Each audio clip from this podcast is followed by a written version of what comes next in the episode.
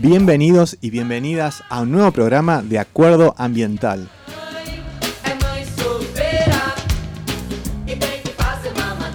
Son las 17 y cuarto ya de la tarde, estamos empezando un nuevo programa de Acuerdo Ambiental, se nos pasó un poquito la hora, no importa, porque queríamos estar aquí presentes, acompañarles a lo largo de dos horas, hasta las 19 estaremos aquí en un nuevo programa de Acuerdo Ambiental.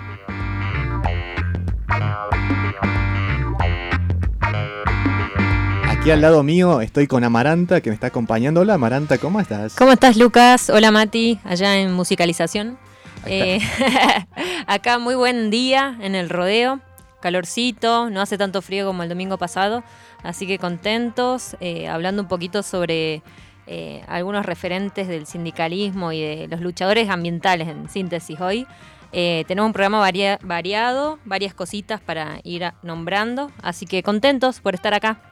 Así es, pero te viniste equipada, venía a tener unos guantecitos espectaculares, tienes un gorrito de lana, todo. Qué pena que no se ve en video, estaría muy bueno, ¿no? Estaría muy bueno. Tendríamos salir el vivo en, algún programa online. Ya vamos a hacer ahí un, un, vivo en Facebook, podría ser, o en algún Estaría buenísimo y que nos vean, ahí nos vean las caras y haciendo nosotros nuestros gestos ahí, Matías acá entrando en calor. la, previa está buena. La previa está buena porque hacemos todo movimiento de gesticulación, gesticulación, gesticulación, eh, todo eh, movimientos corporales para, para entrar acá en calor. Bailamos un poco. Bailamos un poco también. ¿Hay quiere decir algo el operador? El famoso caldeo el caldeo previo, así es. Bueno, y también estamos acompañados de unos mates aquí, eh, cada uno con su mate siguiendo el protocolo. Y ahí también el operador muestra su mate, muy bien. Eh, y bueno, estamos eh, acompañándoles. Me imagino que por ahí mucha gente se puede estar volviendo a su casa porque a las 5 de la tarde hay una combi, entonces nos pueden ir escuchando, seguramente me imagino ahí van sentaditos en el colectivo, saludando, viendo, viendo eh, eh, los paisajes del rodeo, ya volviendo a la ciudad con las actividades, pero mientras van escuchando un poco de este programa, un programa socioambiental de aquí del rodeo que bueno, queremos acompañarles en este nuevo domingo.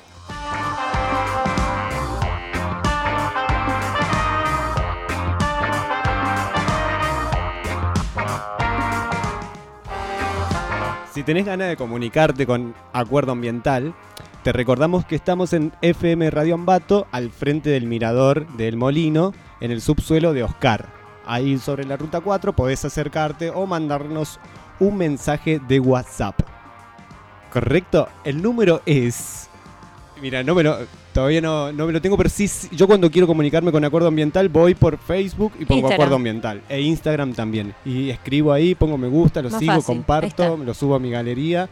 Y, le digo, Luquitas, ¿cómo andas, querido? Así es, nos pueden escribir al 3834 94 2313.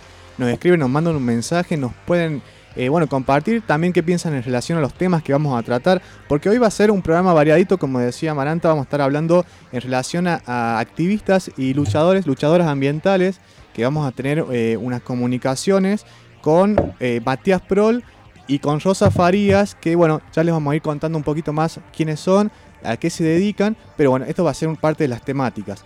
También va a estar Nati Sentinelli, que esta vez no pudo venir, le extrañamos a Nati. Muchísimo, le extrañamos a Nati. Me siento re sola acá entre dos muchachos, muchachos. No, pero bien, estás, muy bien, acompañada. Bastante bien se portan, te digo, ¿eh? Sí, sí, sí, sí. Y nos portamos bien. Y yo te iba a preguntar nada que, pero si viste el partido ayer, si viste algo de fútbol, capaz que sí o no odio el fútbol, no me gusta. No, entonces. Además, odio a la gente que ve deporte.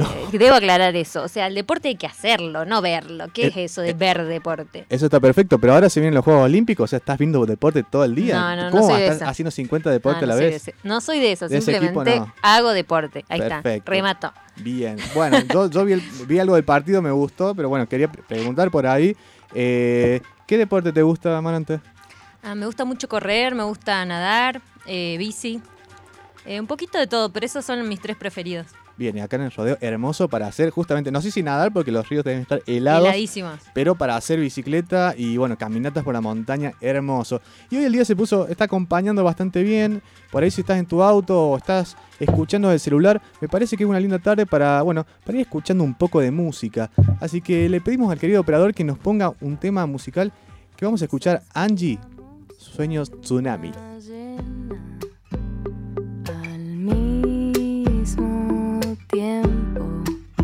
Quizás miramos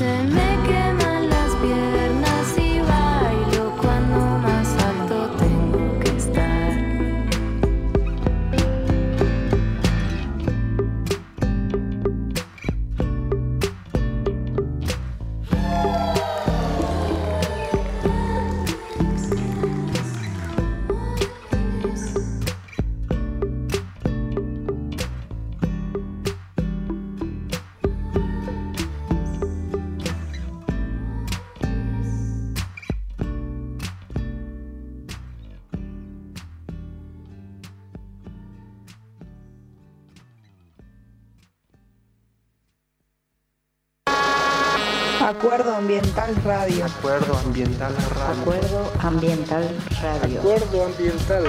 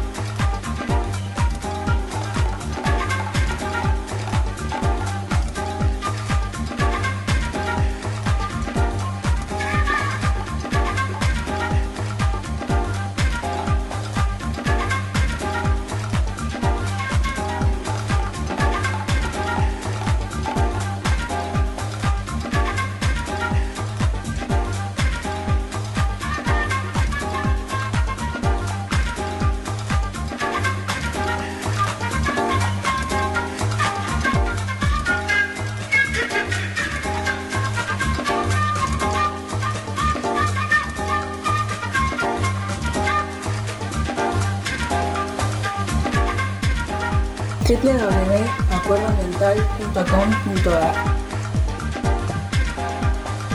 Muy bien, volvemos, volvemos aquí. Vamos a comentarles un poco de noticias semanales ambientales que les queremos traer para, para bueno, un poco para, para traerles más información acerca de lo que estuvo pasando en, en Catamarca, en el mundo, en relación, bueno, a noticias socioambientales. Queríamos contarles que el 28 de junio eh, se celebró el Día Mundial del Árbol. Eh, bueno, este día, si bien no es un día que esté muy claro por qué se presenta, eh, tiene una, una conmemoración el, eh, tiene una conmemoración el 28 de junio, como les, quería, com- como les decía, y eh, ponen conciencia a la... La idea es eh, sensibilizar y poner en conciencia a la, población en relación a la importancia de la vida de los árboles, la importancia de plantar, de forestar árboles eh, en, en nuestro mundo, en, nuestro, en nuestros países, en nuestros territorios, para, bueno, llevar adelante lo que es eh, la mejora de la calidad de vida de las personas. Por eso el 28 de junio se festejó, se celebró el Día Mundial del Árbol.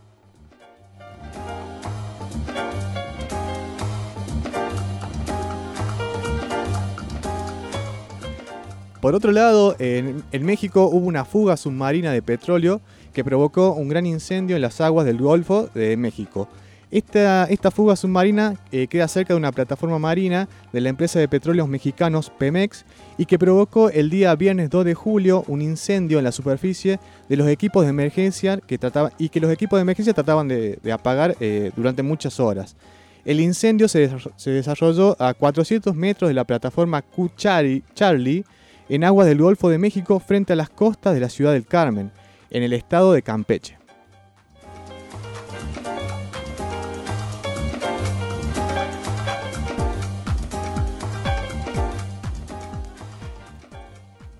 Audiencia pública eh, en relación a la exploración hidrocarburífera sísmica offshore en el mar argentino.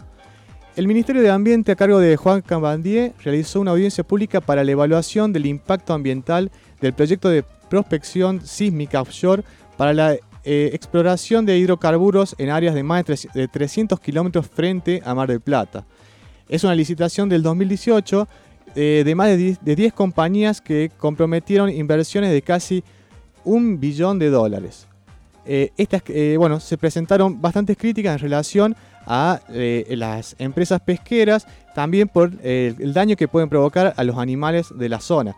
Eh, esta exploración sísmica se trata de bombardeos constantes que se utilizan para localizar el petróleo en el fondo marino. La exploración de hidrocarburos en el mar argentino está avanzando y actualmente la empresa noruega Equinor solicitó tres nuevos permisos para operar frente a las costas de la provincia de Buenos Aires.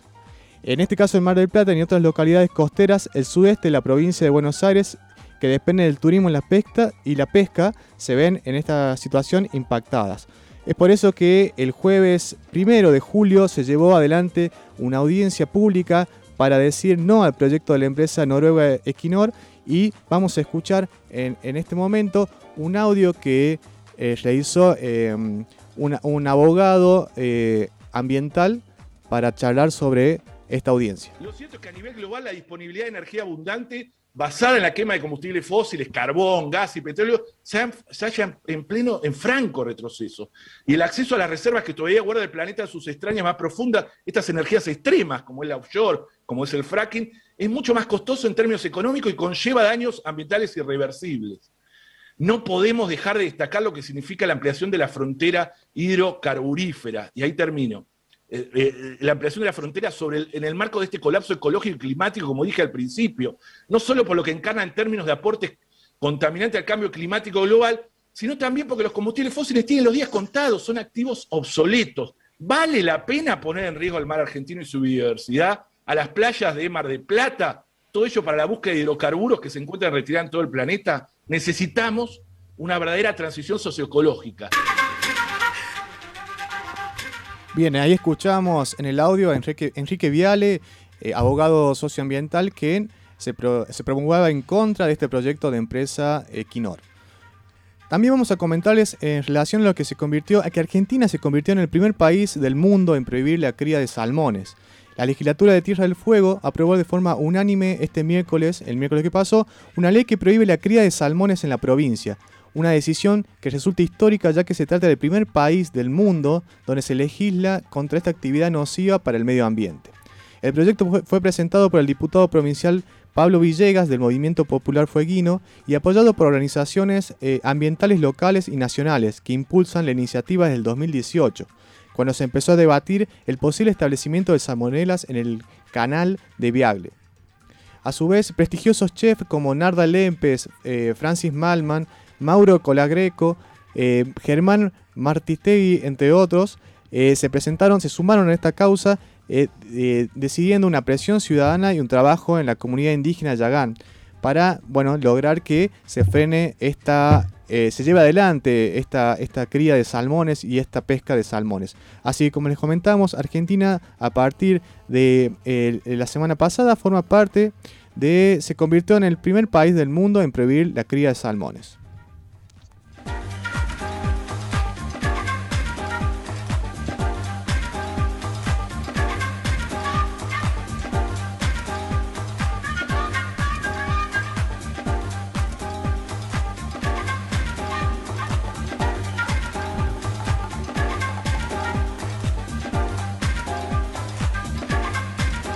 Che, Lucas, el tema de esta de, esta ley está buenísima, porque bueno, viste que en, en temas ambientales por lo general estamos acostumbrados a que sean todas malas noticias, ¿no?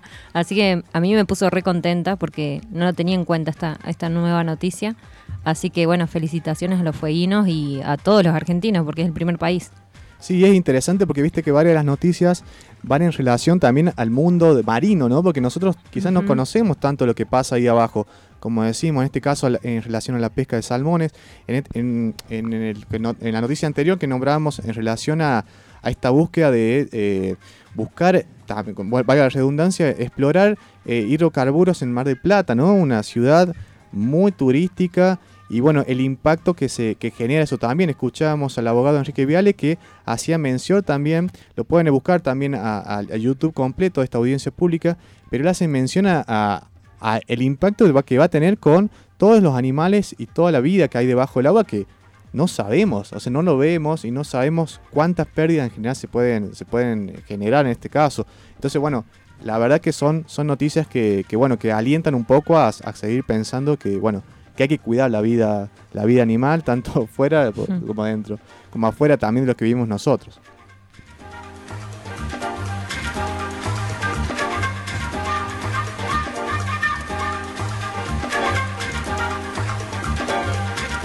Pero veníamos con noticias muy buenas y vamos a ir con una un poco bala, porque la verdad que eh, hace, esta semana también se anunció que Argentina entró en default am- ambiental. ¿Y qué quiere decir esto? Quiere decir que ya consumimos los recursos naturales previstos para todo el año y estamos tomando prestado los recursos futuros que nos proporciona la Tierra. Esto- Tremenda noticia. Tremenda noticia, eh, la verdad que tristísimo y bueno, también nos convoca a seguir tomando conciencia en relación a, a estas prácticas, como decíamos, a estas prohibiciones de pesca, estas prohibiciones de exploraciones. ¿Y qué, pas- qué pasa, no? ¿Qué consecuencias tiene esto de entrar en default ambiental? Eh, en, cierta instancia, el cambio climático, la pérdida de biodiversidad, la conservación de los suelos, la deforestación, la sobrepesca, la escasez del agua y de alimentos, y la contaminación son productos de esta deuda ecológica que no podemos ocultar y que tiene que ver, como ya decimos con este default, que ya usamos todos los recursos naturales previstos para todo el año. O sea, lo estamos endeudando con la tierra, ¿no? Necesitamos una respuesta ya de, de- de parte de los humanos, de los funcionarios y de, bueno, todo el mundo para, para tomar conciencia de Sí, esto. aparte esto de que, bueno, por ahí nos relajamos o decimos, uy, los pesados estos que a favor del ambiente, la sustentabilidad todo el tiempo, y la verdad que es algo que, que no es que está de moda o que son unos cuantos pesados y nada más. O sea, todos tendríamos que estar haciendo una pequeña acción eh, para contrarrestar lo que estamos produciendo ya hace miles de años, ¿no? Tal cual, y que ya la Tierra nos empieza a, a marcar la línea, a decir, bueno muchachos, hasta acá, hasta acá llegamos, ya, ya han, han dejado una huella importante en relación a todo lo, a todo lo que tiene que ver con el, con el gasto de energía, ¿no? Y bueno, y volver a reutilizar, volver a, a mejorar esa calidad también, ya nos ha venido marcando desde, hace, desde el año pasado, de hace Ujú. buen tiempo. Así que bueno, esa es una notita que queríamos comentarle, también nos lleva a pensar en relación a- a la toma de conciencia. Por otro lado también, bueno, a una noticia local que es bastante interesante. ¿Querés, querés contarla? ¿Querés nombrarla? Mira, vos sabés que me enteré también por las redes, esto del sitio arqueológico de 1500 años de antigüedad de Valle Viejo, me sorprendió de una manera. En fin, Catamarca de todas formas es el sitio con mayor arqueología del país, dato que la mayoría no sabíamos. Yo no sabía hace un par de años y la mayoría no lo sabe. Eh, bueno, si bien la provincia hace un arduo trabajo con la arqueología, eh, sigue habiendo mucho tráfico de arqueología, impresionante, eh, tráfico de arqueología que hay estudiosos que lo están investigando hace mucho tiempo, eh, nosotros mismos desconocemos que somos la provincia con más eh, arqueología del país, imagínense lo que es eso, es muchísimo, una riqueza increíble. Y bueno, y esta noticia de que se encontraron restos de 1500 años de antigüedad en Valle Viejo, eh, me encantó. Encima en las cercanías de donde yo vivo, del Camino Real en en la localidad de Santa Rosa, eh, la cultura Así es, continúa que dice que, que la- eh, se encuentra, bueno, este material ar- arqueológico de la cultura aguada, así es, correspondiente al periodo medio, con un rango cronológico que va desde el 500 hasta 1200 después de Cristo. Una locura. Eh, bueno, y se, acá la noticia eh, decía que se solicitará la presencia de especialistas que desarrollen investigaciones en el área. Bueno, como vos decís, eh, es muy interesante la, eh, la relación que hay con lo arqueológico acá en, en Catamarca. Bueno, de hecho está la Escuela de Arqueología. Exacto, están eh, trabajando mucho. Están mucho. trabajando mucho y está bueno esta noticia porque una noticia de color que nos traía también acá eh, Matías, porque hace pensar también en reconocer y evidenciar los sitios arqueológicos que hay en diferentes, en diferentes territorios. Bueno, por ejemplo acá en el Rodeo, en otras, en, en otras regiones también de aquí de, de la provincia. Entonces también ir marcando y reconociendo estos lugares hace que también tomemos un respeto en, relación a esas zonas, ¿no? Sí, nos da también a- en pie para conocer un poco, porque bueno, la arqueología por ahí, cuando no, no te gusta mucho, decís "Uh, al- algo viejo, una tinaja vieja, ¿de qué me sirve esto, no? Eh, Hablando como cualquier ciudadano. A, a mí me gusta mucho la arqueología, pero, pero en general, si no es un atractivo eh, para vos, digamos, eh, los invito a conocer un poco, aunque sea las culturas, porque son millones de culturas dentro de la, millones entre comillas, muchas culturas eh, dentro de Catamarca. Eh, impresionante la riqueza eh, de la cultura y bueno, la arqueología no es más que también eh, ver los modos de vida que tenían nuestros ancestros, ¿no? Y de cuáles, de los cuales muchos seguimos usando hoy en día. Así que por ahí si la arqueología en sí no te gusta, por ahí ver un poco sobre las culturas que existían o mm, modos de habitar eh, antiguos. También por ahí, esto de, de que yo siempre voy con, con el tema de, educarnos y de investigar un poco para proteger lo nuestro, porque es la única manera. Si desconocemos, no hay manera de protegerlo. Así es, y bueno, y poder preservar eso que, es totalmente importante. Bueno, vamos a escuchar un- una banda aquí de Catamarca, Grupo Amauta, que eh, estuvimos conversando con ellos y nos van a compartir un audio en relación a su banda. Grupo Amauta es un proyecto artístico musical que tiene sus raíces netamente en la música popular latinoamericana. Sus inicios es a partir del año 2012. El nombre Amauta proviene del quichua que se interpreta como Amauta, los sabios, aquellas personas que se dedicaban a la transmisión oral del conocimiento, la cual se realizaba de generación en generación.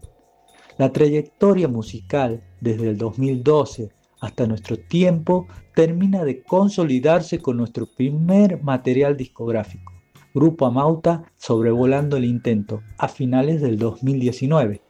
En la actualidad seguimos trabajando para difundir nuestro proyecto musical y forjar nuevos temas para nuestro segundo disco.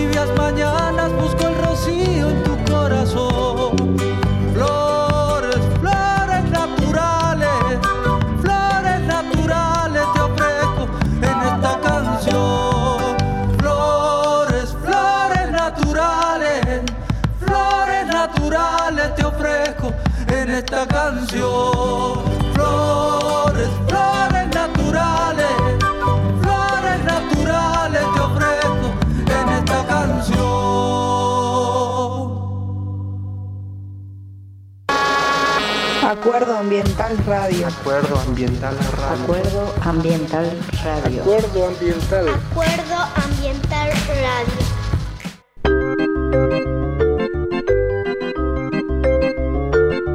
Acuerdo Ambiental.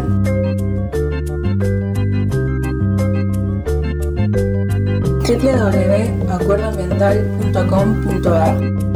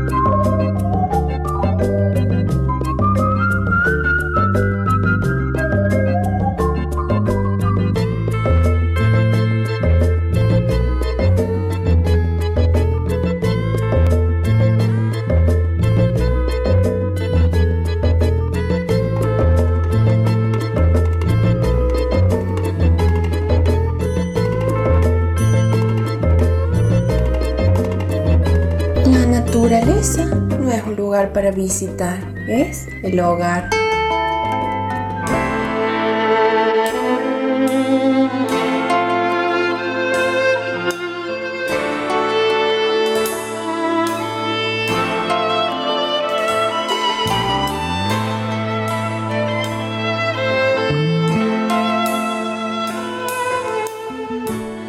Bueno, a pedido de Nati Sentinelli le dedicamos este tema que es eh, dentro del segmento de agroecología. Ya se viene esta entrevista a Nati Sentinelli. Vamos a charlar de temas. Mientras tanto, el himno de la agroecología. Que dice más o menos así.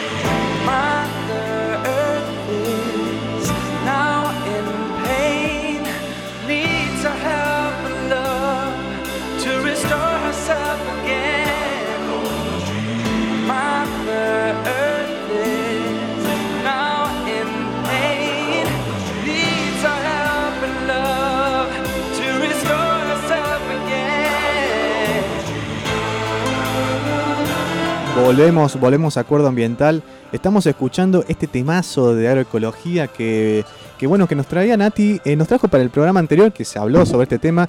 Les invito a que escuchen la nota que estuvimos realizando con Nati y Gise Cardoso. Ellas ambas forman parte del de, Grupo BP y que eh, estuvimos compartiendo en las redes sociales en relación a todas las charlas que nos trajeron, a todo el tema que nos trajeron sobre agroecología, sobre las prácticas adelante, sobre nuevas formas de pensar, un camino posible también. Así que eh, eso pueden escucharlos en, eh, en, Instagram de Acuerdo Ambiental o en Facebook también. Y en este momento estamos con Nati en comunicación. ¿Nos escuchan a ti? Sí, ¿cómo andan? ¿Cómo están? Buenas tardes. Bien, ahí, ahí te estamos acomodando un poquito El la sonido. salida, el sonido. ¿Ahora se escucha bien? Yo los escucho bárbaro. ¿Cómo me Perfecto. Ahora te escuchamos un espectáculo. ¿Cómo, está. ¿Cómo estás, Nati? ¿Todo tranqui? Sí, más o menos, bueno, les contaba un poco ahí unos problemitas que hubo acá en, en, en el terreno que tengo en, en Prado con, con una quema irresponsable de basura que, bueno, se extendió con el calor que hizo ayer. Así que tuvimos que, entre vecinos y vecinos y vecinas y los bomberos, salir a, a apagar esos focos antes que llegaran muy cerca de nuestras casas. Que, bueno, un poco ahí todavía movilizada por esa situación, que, bueno, tiene un montón que ver justamente con lo que a veces hablamos en, en el programa, ¿no? Es un tema, la quema, ¿no? Sobre todo en invierno, que los pastizales están todos secos.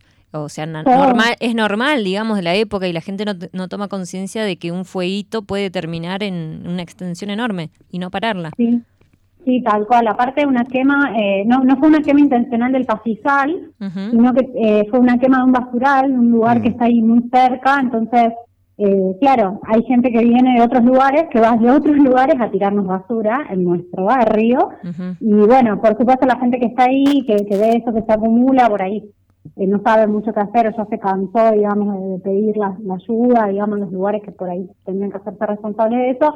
Y bueno, dicen, prendo fuego, ¿viste? Tampoco es, también, tampoco es tan, no, no, no tuvo que ver con algo intencional de la quema, del pastizal, así, pero sí con la basura, que es otro de los problemas. Entonces, se va encadenando una cosa con la otra y bueno. Claro, ahí- en este caso se, se dio, digamos, por un basural. O sea, un, un un problema también, aparte, ¿no? Pero en este caso no fue por, por una quema de pastizales secos o de, de cortar el pasto y el monte y, y quemar, sino que fue a través de, de la basura, la problemática de la basura previamente. Tal cual, Y está tal bueno. cual. Pero bueno, hay que aprender a manejar el fuego. Está bueno, está bueno también eh, recordarles que eso, justamente como decía Amaranta, que es una época de, de- de riesgo en relación a las quemas, así que bueno, tomar eh, precauciones siempre en eso. Bueno, acá también eh, nos comentaba un vecino de eh, las, las juntas que hubo un incendio también. eh, bueno, los bomberos hoy se dirigieron ahí a, a sofocarlo, a querer apagar el fuego, pero anoche nos comentaban que había un incendio ahí, así que bueno, es siempre lo mismo, tomar conciencia de esto y evitar que, que, llegue a más, como bueno, ya no, no, no ha pasado, no suele pasar aquí en Catamarca, pero bueno, esta época de invierno es, es jodida, así que Sí, tal cual, los pasos están muy amarillos. Y también eh, nos pensábamos ahí en el barrio con los vecinos y vecinas como qué tenemos que hacer.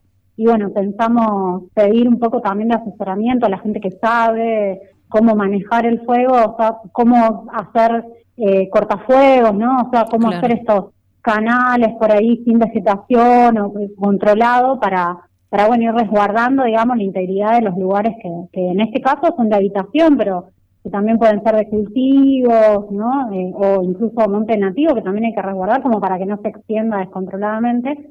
Así que bueno, en esa, en esa que me parece que, que está bueno ir tomando conciencia y ir aprendiendo. Tal cual. Y justo nos traes eh, este tema también que tiene que ver con qué hacer con la basura, ¿no? Eh, ¿Qué podemos ir mejorando en, en algunas prácticas en relación a esto? ¿Dónde llevamos nuestro, nuestros desechos? En vez de quemarla, ¿qué, otra, qué otras formas podemos eh, utilizarla o hacer? Porque hoy nos vas a traer sobre compostaje, Nati. ¿Es así? Exactamente. Compostaje, compost, composta, compositus. Qué buen Eh, tema, Nati. Buenísimo tema. Ah, ¿viste? Es que tuvimos ahí un, el domingo pasado que estuvimos en el rodeo. No, vamos- no vamos a, a decir el, vamos a decir el pecado y no el pecador. no, decir Pero pecador. No pasa nada. todo lo conocemos. No podría. No pasa nada. Una dama no tiene memoria. Muy bien. Sí. Muy bien. Sí, pero conocimos un compost o, o una cosa que se quería hacer pasar por compost. Y bueno, dijimos, acá obviamente que hay mucha intención, mucha garra, pero por ahí nos falta un poquito de información, como a todos. Claro, de buena voluntad. alguna vez que- sí, tal cual, que quisimos, ¿no? Esto, como empezar a hacer algo y a veces como, mm, no nos salía tan, no nos salió igual que el tutorial de YouTube, che. Claro. Tal cual. algo le- Hay bichitos o, o más humedad, con menos humedad, eso también, como viste que uno se empieza a agarrar la cabeza, me está entrando bicho a la casa, mosca, Claro. lleno de moscas, como... Por eso estaría bueno Sí. que, que nos cuente como un poquito de cero, ¿no? A de ver, cero, pero de cero, porque es, es complejo. Parece que no, que es una tontería, pero es muy complejo el tema del compostaje. Lograr un buen compost no es algo de así nomás. Así contanos, Nati. No, y también a mí me pasó justamente hace unos días, eh, me llegó a una verdulería de acá cerca del barrio para contarle, bueno, como qué hacían con los restos, ¿no? Vieron que en la verdulería desechan un montón de Sí, cantidad de vegetales y de frutas. Entonces les preguntaba qué hacía para, y porque a mí me interesaba para el compost. Y yo se les hablé claro, para el compost. Ah, me miraban así, ah, el compost, ah. Claro. Y como a los cinco meses, discúlpame, ¿qué es el compost? Y claro, uno piensa que eh, como es una terminología dentro de los, de los ambientes, de los- lo- la, la disciplina en la que uno se mueve, eh, lo escucha todo el tiempo, eh, pero bueno, no, primero hay que preguntar qué es el compost, o hay que hablar acerca de qué es el compost, como que realmente, eh, porque no todo el mundo sabe qué es el compost. Yo recién decía compost, composta, compositus, eh, que viene de la- una, pa- una- un término en latín que significa poner todo junto, Bien. ¿sí? Que no se queden igual con esa impresión porque no es todo. No. Pero lo Claro. importante es poner junto, poner varias cosas juntas. Bien. Y es, sí, y pensaba si el compost es un producto o es un proceso, y en realidad son las dos cosas, porque el compost es tanto el, proceso, ¿no? De, de- hacer esta, esta mezcla de juntas, juntar muchas cosas, ahora vamos a ver qué, pero también es el, el producto resultante de ese proceso, que es la tierra, ¿no? fértil o el fertilizante, de acuerdo al grado, digamos, de, de compostaje y al grado, a, la, a la cantidad de cosas que le pusimos, eh, es el fertilizante que queda eh, una vez que se termina el proceso y que yo puedo usar para abonar las plantas. En general podemos hablar de un abono, un abono compuesto, ¿no? Eh, mediante realizado mediante un proceso natural de oxidación, ¿sí? ¿Qué, qué pasa? Si yo dejo una fruta, por ejemplo, mucho tiempo al aire, sin heladera, eh, ¿qué pasa? Se empieza a oxidar, ¿no? Empieza a tomar ese color oscuro. Sí. Bueno, esto es un proceso que eh, es natural y a nosotros ya no nos gusta más comer la fruta así, pero a los que les encanta es a los bichitos que habitan el suelo. Entonces, en general, el compost eh, toma estos procesos de meter juntos todos estos eh, frutas, verduras, eh, hojas secas eh, y otros elementos orgánicos que se oxidan juntos, Bien. ¿no? Y de esta forma generan este fertilizante natural. Che, Nati, te interrumpo porque, a ver, vamos a, vamos a ver el, el tema de la práctica, ¿no? Yo te digo que Bien. Lucas no es, lo mandé el re al frente. Uy, no, gracias. Lucas no es el único que hace mal compostaje. Pará, pero estoy admitiendo que también lo hice mal. Ojo. A todos nos No- pasó, claro. claro. A todos. Pará, A yo todos hice pasó. dos malos compostajes. Voy a pasar a comentarlo. El primero fue, dije, bueno, voy a hacer un pozo y voy a mandar todo mi orgánico ahí. Listo. Ese Bien. fue el primer compostaje hace como tres años, que empecé a mandar todo ahí. Fruta, ni siquiera me fijé en los ácidos de la fruta, que eso también te quería preguntar. Ah, mira. Si tiene que ver el pH de la fruta, el ácido, eh, en la tierra. Si tengo que separarlo o no. Bueno, no importa. Cuestión es que ese primer compostaje que hice me salió mal porque yo mandé toda la fruta y la verdura junta con tierra arriba y me olvidé ¿Y dónde, del compost. dónde lo pusiste, perdón? bueno, lo puse en el patio, en un lugar alejado donde yo estaba viviendo, por el tema, como dice Lucas, de los bichos que, que molestan, las moscas. O sea, yo lo hice y de todas formas en otoño-invierno, que no había tanta mosca, eh, pero de todas formas sí hay insectos, empiezan a haber insectos. Pero me llamó la atención que en un, eh, ponele, en cinco días ya no había insectos y dije, chao, murió mi compost. Porque me imagino que como es algo vivo y que se va pudriendo naturalmente, tiene que haber bichos para que esté funcionando, entre comillas, ¿no? Bueno, y esa fue, fue mi primera mala experiencia. Y bueno, después la Ujú. otra la empecé a hacer como, hay muchas amigas que lo hacen en cajones. ¿Vieron esos cajones de, Sí. de antes, donde se ponían botellas y qué sé yo? Bueno, lo empecé a hacer como por capas, pero no sé si está del todo bien. Por eso quería eh, que me cuentas un poco a ver qué estoy haciendo mal. que vamos acá. Bueno, vamos a a empezar primero por esto que dijiste, la primera experiencia, que yo creo que Sí. eh, muchos y muchas empezamos así, como haciendo un pozo, ¿no? Hacemos un pozo en la tierra o buscamos un recipiente, pero por lo general, si tenemos tierra, buscamos un pozo y tiramos todo ahí. Ponemos todo, como vos dijiste, puse todo y lo- le puse un poco de tierra encima y me olvidé. ¿sí? Lo primero, lo importante es, esta práctica no está mal, o sea, no es algo que esté mal. Si yo no tengo tiempo para hacer un compost y un día resulta que tengo muchísima, no sé, me puse a hacer dulce de sandía y tengo 18 mil kilos de cáscara de sandía, hago un pozo y lo pongo en la tierra, bárbaro, mejor que sacarlo a la basura mil veces, ¿no? O sea, es importante partir por esto.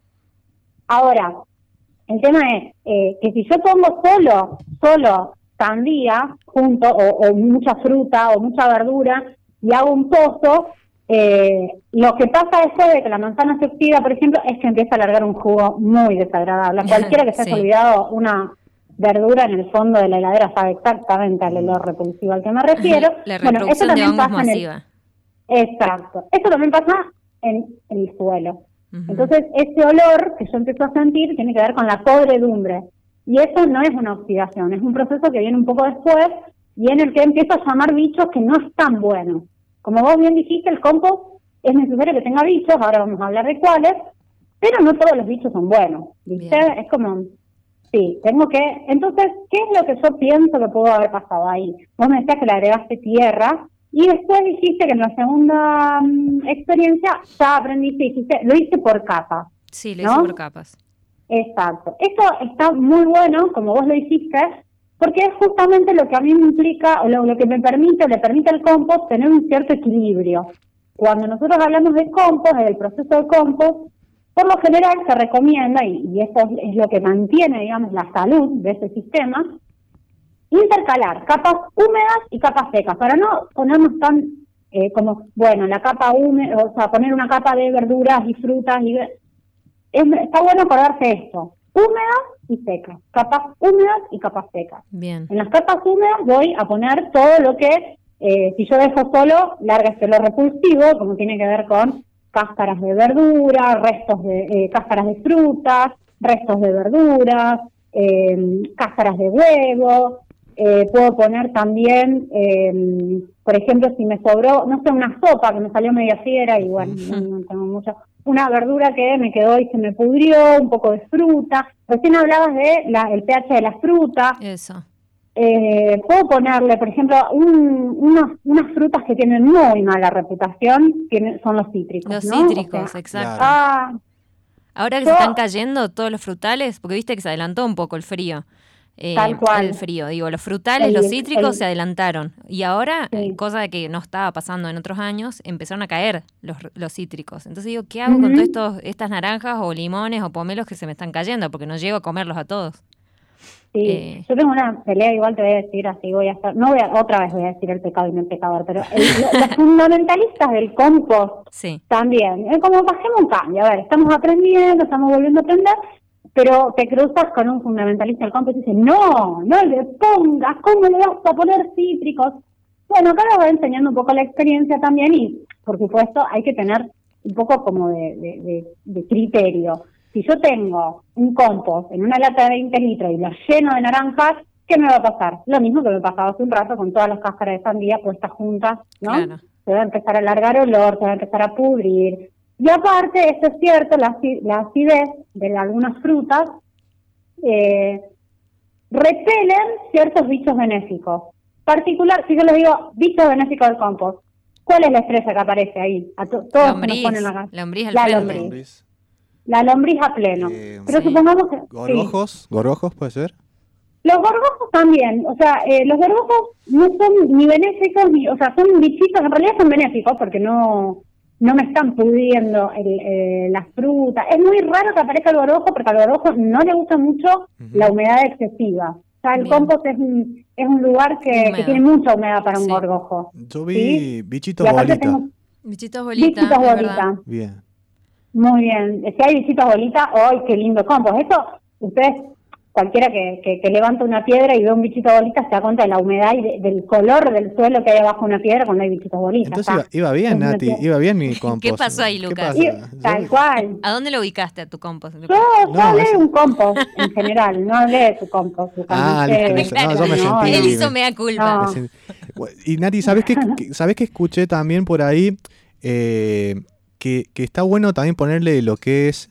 eh, eh, cuando uno barre todo el, todo el, bueno, el- la tierra que utiliza, también poder ponérsela en un compost. Eso me decían porque Ahí- es toda vida, vida biológica, eh, bueno, eh, hay vida, hay organismos vivos que también están buenos incorporarlos.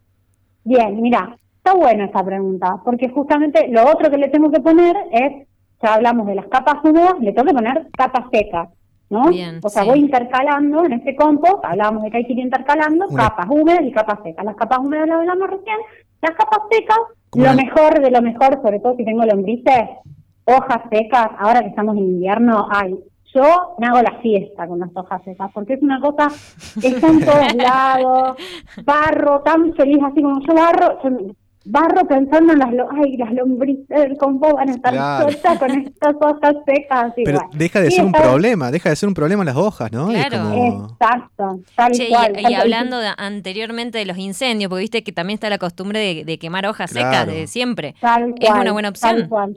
para el Es compost. una re buena opción. Y de hecho, en otro momento lo podemos conversar, pero así tiro el dato también. eh, hay compost que se hacen solo de hojas secas y de pastos recién cortados. Eso Ah, mira. es importante. O sea, no es necesario tanto mezclar. Yo puedo hacer un, un- un buen abono, una buena tierra, solo con el pasto.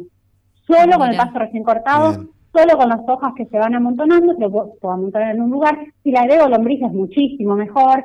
Si le agrego algo de estos alimentos, también estas frutas, también mucho mejor, pero no es necesario. Se hace un re buen eh, abono. Y si no, algo que hago yo también con las hojas secas, a los costados de la huerta, tenemos como una visión así de que los canteritos, ¿no? De, de la huerta tienen Sí. el canterito y tienen lugar para circular. Y como que ese lugar para circular le pasamos el rastrizo para que no quede, para que no quede una hojita, ¿viste? En el medio, como que tenemos que caminar sobre un, no sé, sobre los pasillos de Versalles, más o menos. Claro, es como un jardín decorativo, ¿no? Exacto. Y hay acá, bueno, YouTube me recibió, hay muchos canales, eso les recomiendo, si tienen ganas, alguien se... Hay muchísimos canales de, de YouTube donde enseñan, hay muchos eh, huerteros y huerteras que están en esta, y una huertera, Winnie Wallman, se llama, es chilena, ella dijo, ¿qué voy a hacer con estos cante estos pasillos entre medio de los canteros? Y le metió hojas secas. ¿Y qué pasa? Yo camino encima de las hojas secas y lo que estoy haciendo es como eh, apisonar, ir apisonando e ir moliendo esas hojas secas y lo que me va haciendo es eh, reducir el tamaño de las hojas y aparte eh, me va quedando como un papel picado de hojas secas. Sí. ¿Y qué hago con eso? Lo uso para cubrir los canteros donde tengo los cultivos, porque Ah. otra de las cosas con- que, que está buena para hacer en la huerta, ya que hablábamos la semana pasada de agroecología, es que el suelo nunca tiene que estar desnudo, sino que tiene que tener un colchón arriba, o habrán escuchado que ahora mucho porque tenemos, tenemos que usar los términos que vienen de otros lugares, entonces decimos mulching, pero en realidad es acolchado, un acolchado de, de hojas de pasto seco que le ponemos arriba a la huerta. Pero Entonces, en ese de caso de la, de la huerta eh, va para todos los ve- vegetales, perdón que me vaya el tema, pero siempre tiene que estar ese colchón con, con lo que haya, digamos, eh, creciendo, con cualquier vegetal. Lo mejor, de, sí, con cualquier vegetal, lo mejor de lo mejor es tener el suelo cubierto, o sea, Bien. que uno vea la tierra. Entonces, Bien. este, este colchado puede ser, como te contaba recién, como les contaba recién, seco, o puede ser algo verde también, ¿no? Lo que se llaman abonos verdes, bueno, hay...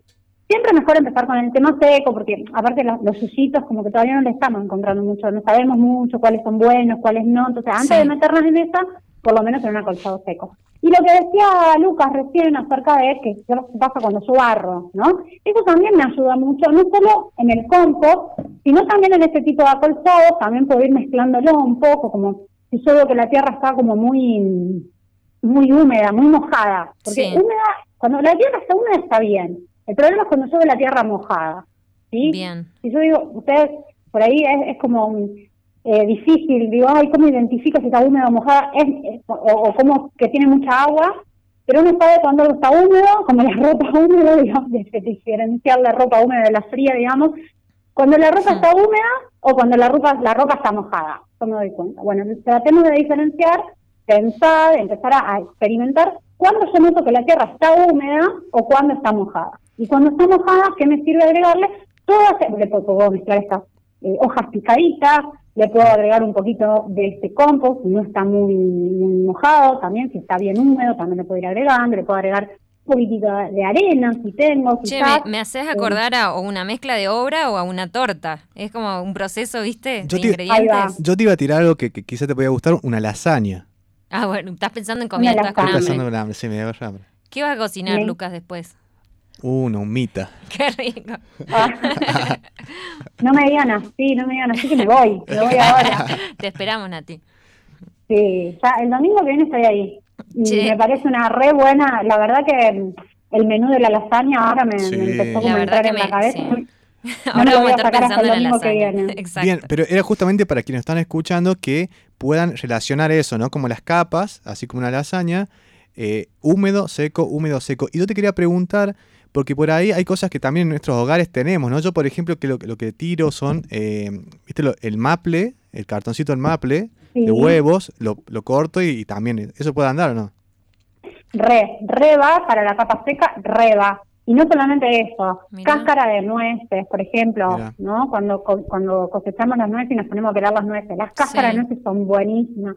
Pero por ahí no tengo nueces, pero tengo las cáscaras de maní, eh, las cáscaras de pistacho, etcétera, de, de diversos frutos secos, papeles, papeles y cartones. Eso es importante porque eh, se reciclan, sí, los papeles se reciclan, sobre todo si tienen mucha tinta, lo mejor es no ponerlos. Otra vez Bueno, no- ese era un dato que, no te quería preguntarte, porque, Sí. bueno, no sé si habrá sido un fundamentalista, como vos decís, del compost, pero una vez tiré, viste, los saquitos, ahora ya no uso saquitos, en te- uso más en, hie- en Sí. hebras, prefiero. Sí. Pero antes usaba mucho en saquito y me decían, no, sacale el saquito, lo que tiene adentro lo pones al compost y lo otro lo tirás en un basurero.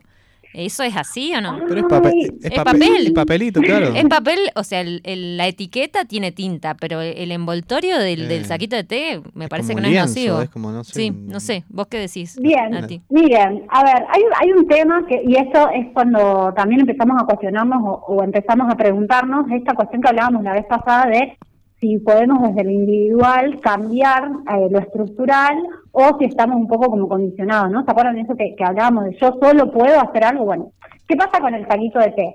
Eh, no hoy, hoy lamenta- lamentablemente la industria del plástico está tan fuerte que tenemos microplásticos en todos lados. En todos lados hay microplásticos. Estaría re bueno que alguien, si le interesa, alguien que trabaje en identificación, en, en análisis de materiales, me escuche y yo me voy a meter abajo del microscopio el de té y me dice si tiene microplásticos o no. Yo le digo lo que yo hago, yo lo pongo y él se composta rapidísimo. Ahora, yo no sé si no le estoy agregando microplásticos al Entiendo. suelo. Claro. Sin embargo, hoy, con una mano en el corazón, ¿qué hago con esos saquitos si no los tiro al compost? Los tiro a la basura. Y es No casi lo estamos mismo. Y es casi lo mismo. Entonces, eh, yo, yo los estoy agregando, pero eh, ahí le podemos dar una vueltita al tuerca y dejar esa como esa preguntita. eh, pero bueno, eh, queda ahí, digamos. en- en la si, si alguien encuentra algo mejor para hacer con esos saquitos de té, buenísimo. Bien. Pero, pero se compostan. Che, ¿sí? Nati, y el tema de la humedad, porque me dijeron que tiene que estar húmedo siempre. Eh, No sé si lo tenés que regar, ¿cómo, cómo mantienes esa humedad cuando se seca la tierra? Viste que Bien. vas poniendo capas. Sí. Eh, las capas húmedas, por lo general, tienen que ser eh, más o menos de la, un poquito más anchas, más espesas, digamos, ¿no? Más potentes que las capas secas. Bien. ¿sí? No es, entonces, de esa forma, ya le estoy agregando muchísima humedad a, eh, al compost. Bien. ¿sí? Con esos vegetales y esas frutas, tienen muchísima agua, le estoy agregando. Pero ¿qué pasa? Yo puedo empezar a ver que mi compost, primero que eh, la tierra húmeda tiene un color muy distinto a la tierra seca. Entonces yo ahí, con el color, ya hago un análisis visual y digo, sí, me- me estoy dando cuenta primero si está húmeda o está seca. Y después Bien. tengo varios indicadores eh, con el tema de la humedad, que uno es lo que ustedes decían, el tema del olor. Si tiene un olor muy fuerte, es muy probable que tenga mucha agua. Bien, ¿sí? claro. Si tengo, sí, si tengo hormigas, es muy probable que tenga poca agua. Si tengo hormigas, Si tengo hormigas, Mira, es muy probable que tenga poca agua, por ejemplo, ¿sí? Eh, si yo voy y quiero meter, o sea, meto una pala o meto la mano, quiero meter la mano y la mano no se mete porque Sí. está muy dura, le falta agua. Agua. Claro. Y aparte le falta remover, porque yo, esa es otra de las cosas, dijiste, lo puse todo ahí abajo, lo tapé y me olvidé. Exacto, Bien. sí. Exacto. Hay frutas que son eh, y verduras que son mucho más ácidas o que se descomponen mucho más rápido y pueden llegar a, eh, como de alguna forma, hacer un proceso de, de podredumbre ahí local, ¿no? En, en, este, en este pedacito, por ejemplo, no sé, pienso, eh, tengo un atadito de pencas de acelga y lo metí todo ahí en vez de hacer unas super pencas al- a, la napolitana, ejemplo, que porque no sé. Entonces lo metí y es algo que se oxida muy rápido y aparte se pudre, se pudre rapidísimo. Entonces empieza a alargar ese olor, alargar ese olor y capaz que está con las capas secas arriba y abajo, pero no llega a pasar por el proceso de oxidarse, sino que se pudre directamente. Entonces, ¿qué necesito hacer para que no pase eso? Como que me van quedando núcleos podridos adentro, como si fuesen eh, los grumos de una torta. Ah, entiendo. entiendo, sí. Para, claro, para que no me quede eso en el medio, que tengo que hacer? Remover el compost. ¿Sí? Cada tres o cuatro días voy y remuevo el compost. Esto tiene que ver, obviamente, con la cantidad que yo tengo. Si tengo un cajón, por ahí lo puedo ir haciendo antes o después. Si hace calor, lo tengo que hacer más seguido que si hace frío, ¿sí? Porque el proceso de oxidación es más rápido cuando hay calor. Eh, entonces, tengo que ir mezclando el compost y eso, ahí cuando yo lo mezclo el compost, yo me voy a dar cuenta enseguida si le falta un poquito de humedad o no. Si yo eh, cuando mezclo voy sacando pedazos enteros, de, por ejemplo, de frutas, de verduras, Sí. y veo que no tiene tierrita pegada y le está faltando humedad, por ejemplo. La tierra húmeda vieron que se pega, se, se nos pega, digamos, a, la- a las manos. Entonces, Sí. si yo empiezo a mezclar y veo que la fruta sale limpia después de 3, 4 días, le está faltando humedad a ese compost. Le Perfecto. puedo agregar agua, le puedo agregar más cosas húmedas, otra capa de húmedo, por ejemplo, le mezclo más húmedo. Eh, no, no es necesario siempre agregar agua. Yo Claro. eh, también le, o sea, agua directa. Claro, ¿no? o- También puedo eh, agregarle verduras, frutas, etcétera, elementos húmedos y eso me va a humedecer el compost. Perfecto. Más materia orgánica. Está muy, buen, está muy bueno lo que dijiste de los indicadores, esto de, de las hormigas o de algunos insectos sí. eh, y también de la humedad, que bueno, que es importante porque también, como decíamos, por ahí, o como vos, como vos comentabas en realidad, que por ahí, bueno, eh, eso también hace que haya una, una mejor como hábitat ahí, ¿no? En, en, en, en el compost. Sí, y me estaba olvidando de una re importante, que más o menos lo mencioné, pero hablamos de los olores, de los bichos, ¿no? Hablábamos del color, pero la temperatura también es re importante. Esto es algo, ay, a mí me encanta. Yo no sé, ¿a ustedes les gusta eh, tocar la tierra? A mí es algo que me Sí. apasiona. Sí, me encanta. Tal cual, ¿no? Es como, Es como volver, a- íbamos la- volver a la vida, ¿no? sé, volver a la infancia A la también. infancia, tal cual. Tal cual, tal cual. Bueno, a mí es algo que me encanta y encima les hablo a las lombrices. Digo, ¿cómo están? ¿Cómo están mis amores? cuentos. Te juro. Yo espero que nadie me vea en esa en ese momento porque, bueno... Alguien te tiene que filmar y subirlo en las redes. Vas a ser viral. a las lombrices, filmémoslas a las lombrices que son tan hermosas. Pero bueno, cuando yo toco la tierra, esto es- está bueno como, ¿por qué les pregunto si les gusta tocar la tierra? Porque para mí, para mí, es muy difícil hacer estas cosas si uno no tiene ese sentido corporal adentro, esto de, de porque, porque estamos, aco- puedo mirarlo, puedo olerlo, pero ay, tocarlo como... Te da no, impresión. sí, Viste que hay gente que le da impresión Tal- tocar, sí. ¿Viste? Tal cual. Pero el tacto es justamente una de las herramientas principales de nuestro cuerpo y de- para vincularnos y para entender qué es lo que está pasando. Y el compost, si está muy frío, no va a arrancar. Es Ah, así, no va a arrancar.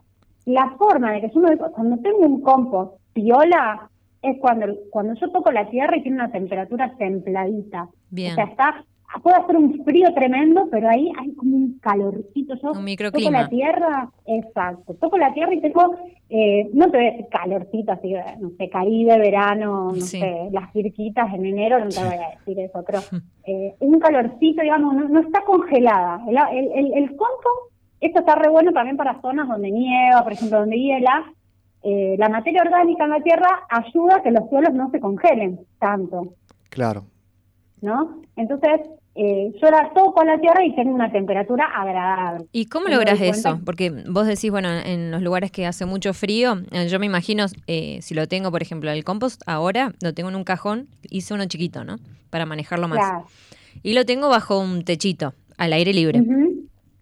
Creo que está controlado, pero em, en el anterior que dije que no me fue bien, eh, claro, primero lo hice en otoño y no sé si hacía mucho frío porque estaba eh, en el, al aire libre, digamos, en el patio. Ajá. Entonces, en ese caso, cuando una persona quiere hacerlo en el patio, ¿qué, o sea, ¿qué herramientas nos recomendás para eh, cubrir, para que esté un poco cubierto, digamos, eh, el tema y controlada la temperatura, que no haga tanto frío, como vos decís, una capa de, de- de hojas? No sé, no se me ocurre cómo puedo proteger ese suelo. Exactamente lo que acabas de decir, porque eh, pasa mucho que hay, hay muchas eh, composteras, que se- ahora se venden composteras a lo loco como... Exacto, sí, eh, más urbanas también, ¿no? Que está buenísimo. Sí, que para cuando re ves un departamento, por O sea, ejemplo. vamos a hablar en serio, son re bonitas. Hermosas. Son muy hermosas. Sí. Aparte también esta cuestión de, bueno, una porque a mí me encanta estar sucia, como, pero en realidad está re bueno también estas cuestiones pensarlas para eh, otros ambientes que son como mucho más ordenadas, gente, no sé, voy a decir con luna en Virgo,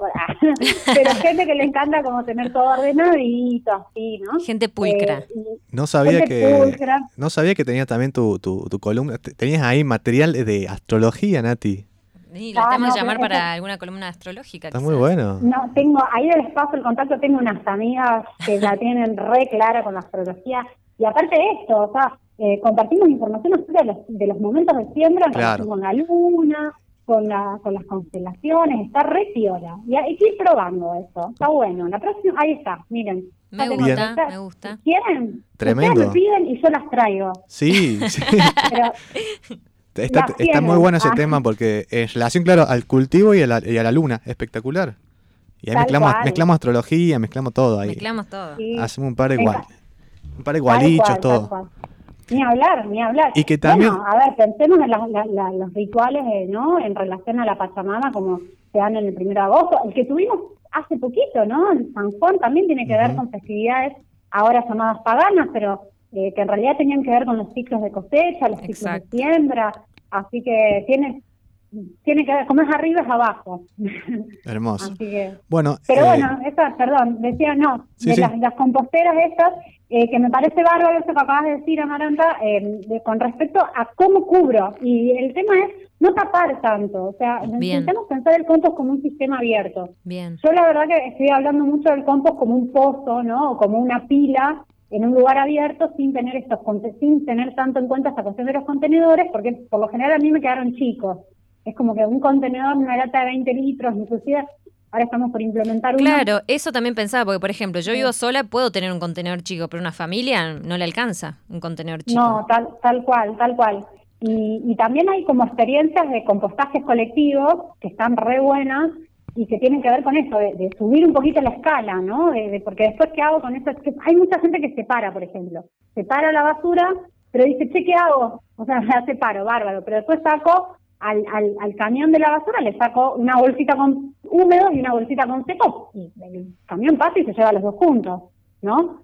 Y, y bueno, hay muchas formas también de asociarse para empezar a llevar esos restos orgánicos a lugares, eh, ya sea de, co- de alguien que composta, por ejemplo, en mi caso yo recibo, siempre paso el chivo.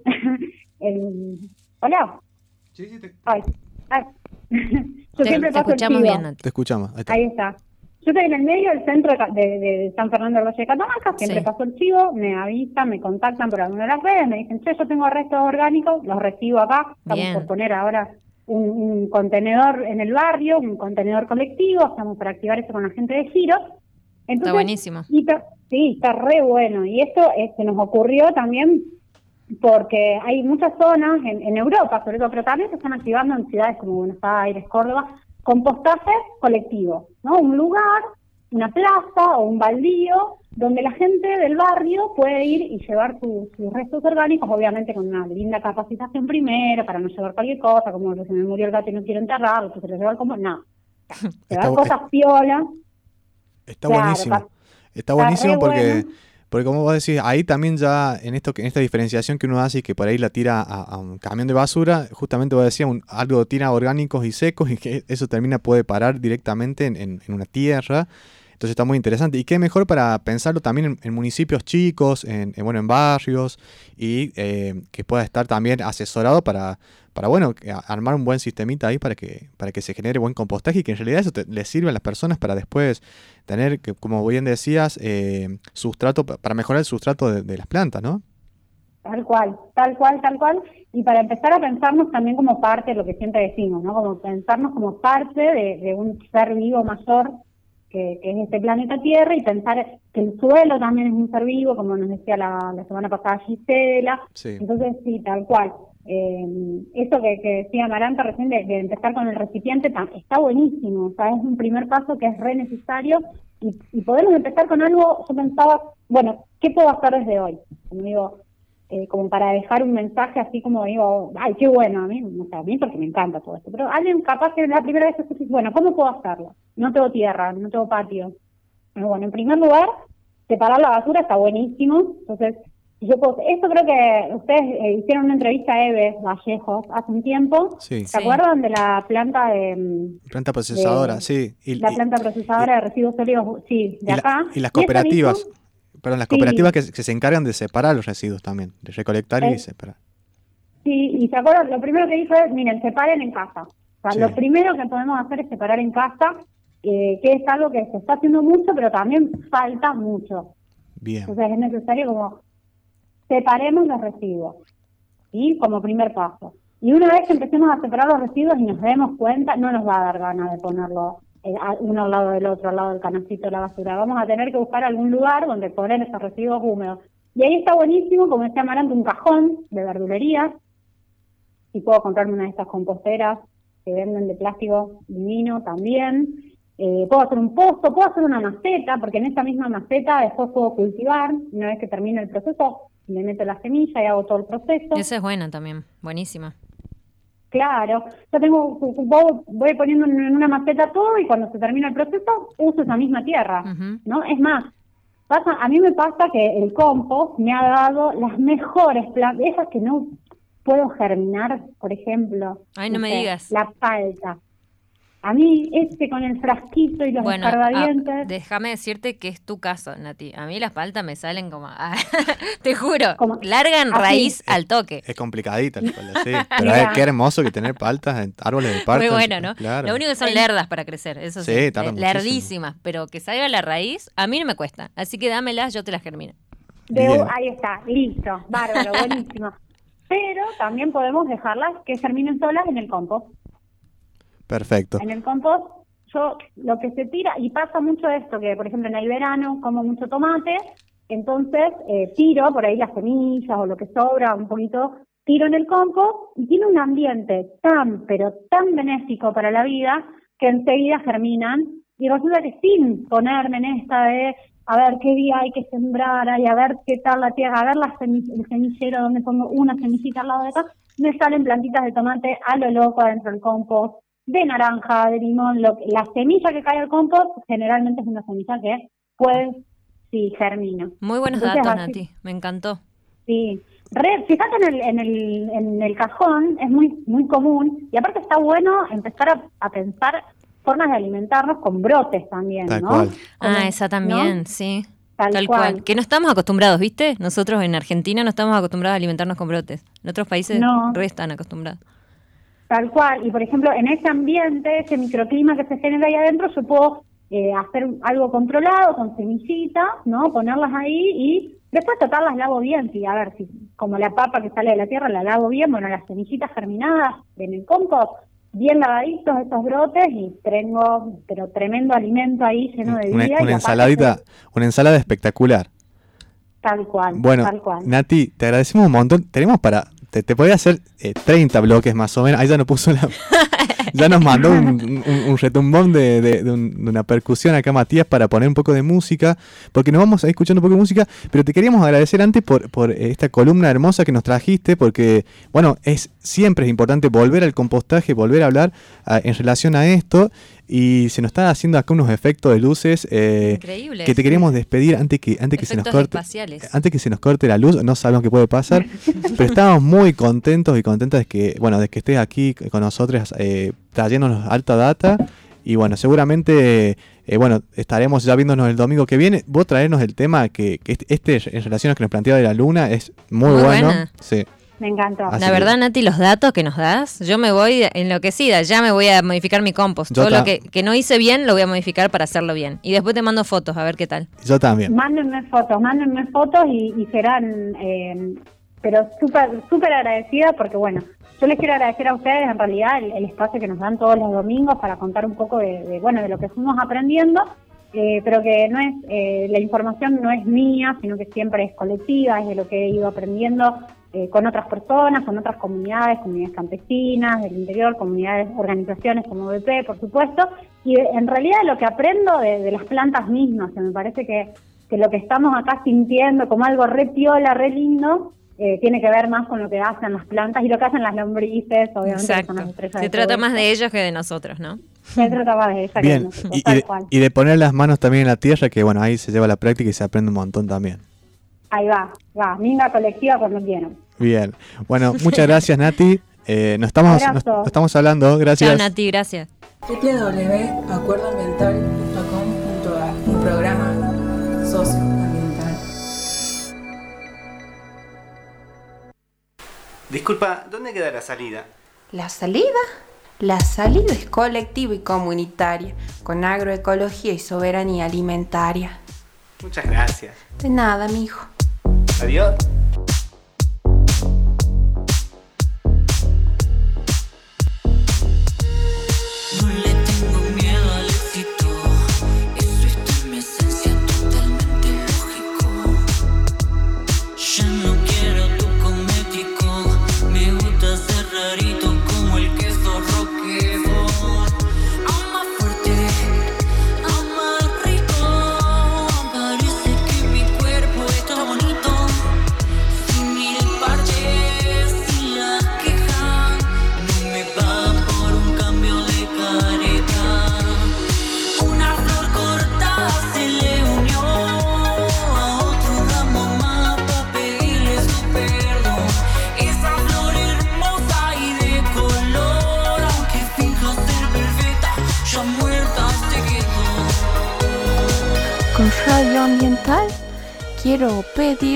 favor desde Tino Gasta que me pongan el temita que siempre les pido, por favor. Mando saludos para todos los que me conocen. Gracias.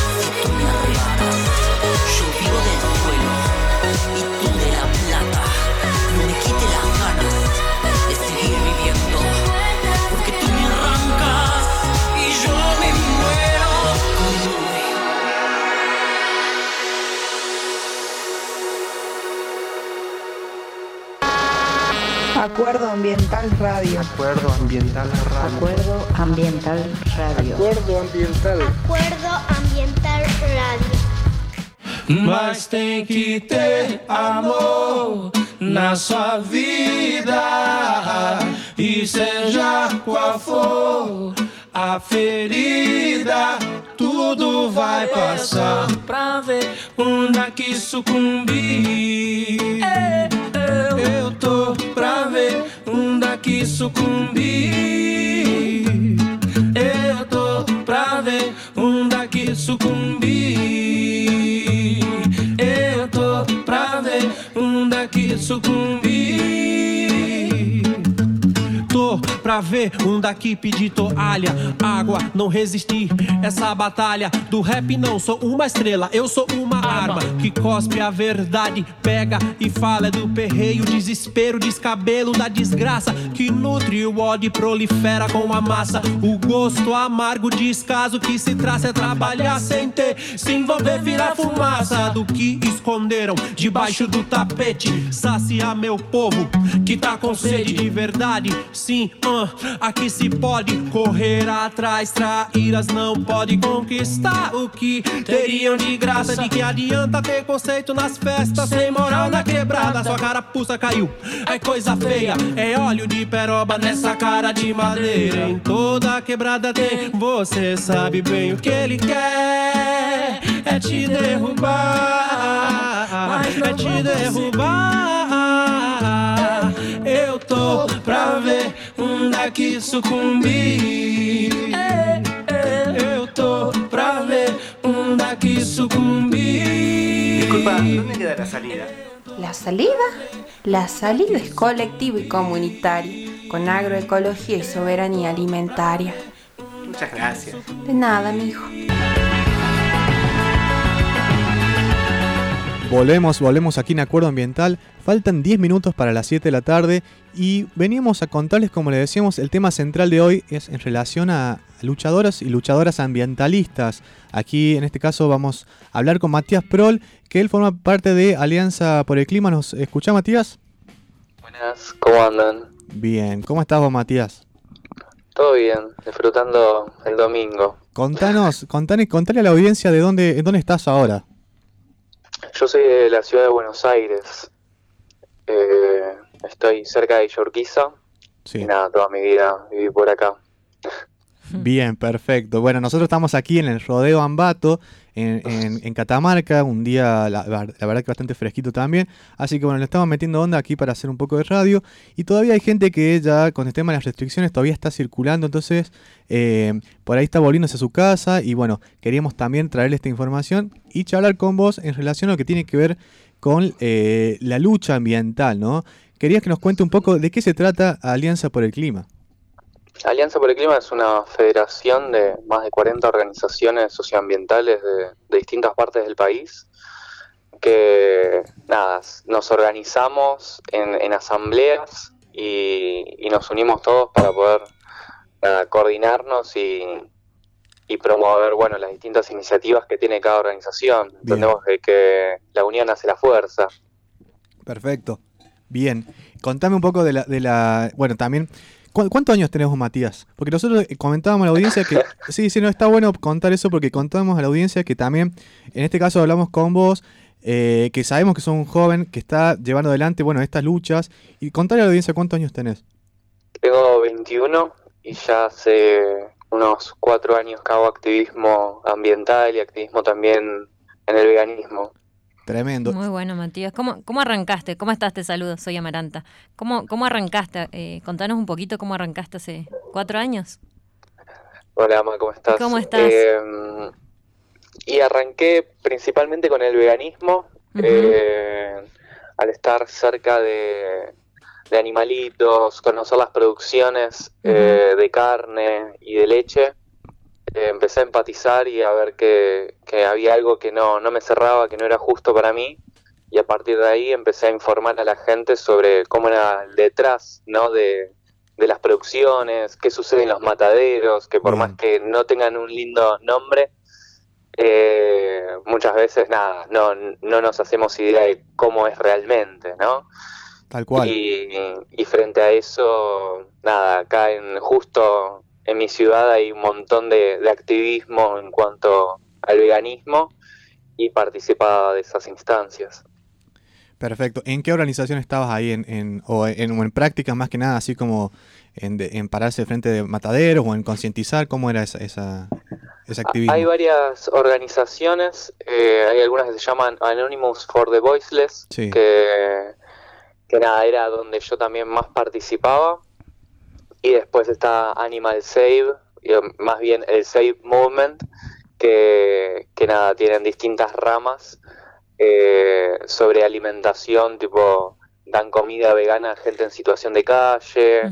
Hay otros equipos que van directamente a los mataderos a filmar cuando van entrando los camiones con las vacas, o con los pollos, o con, con los cerdos.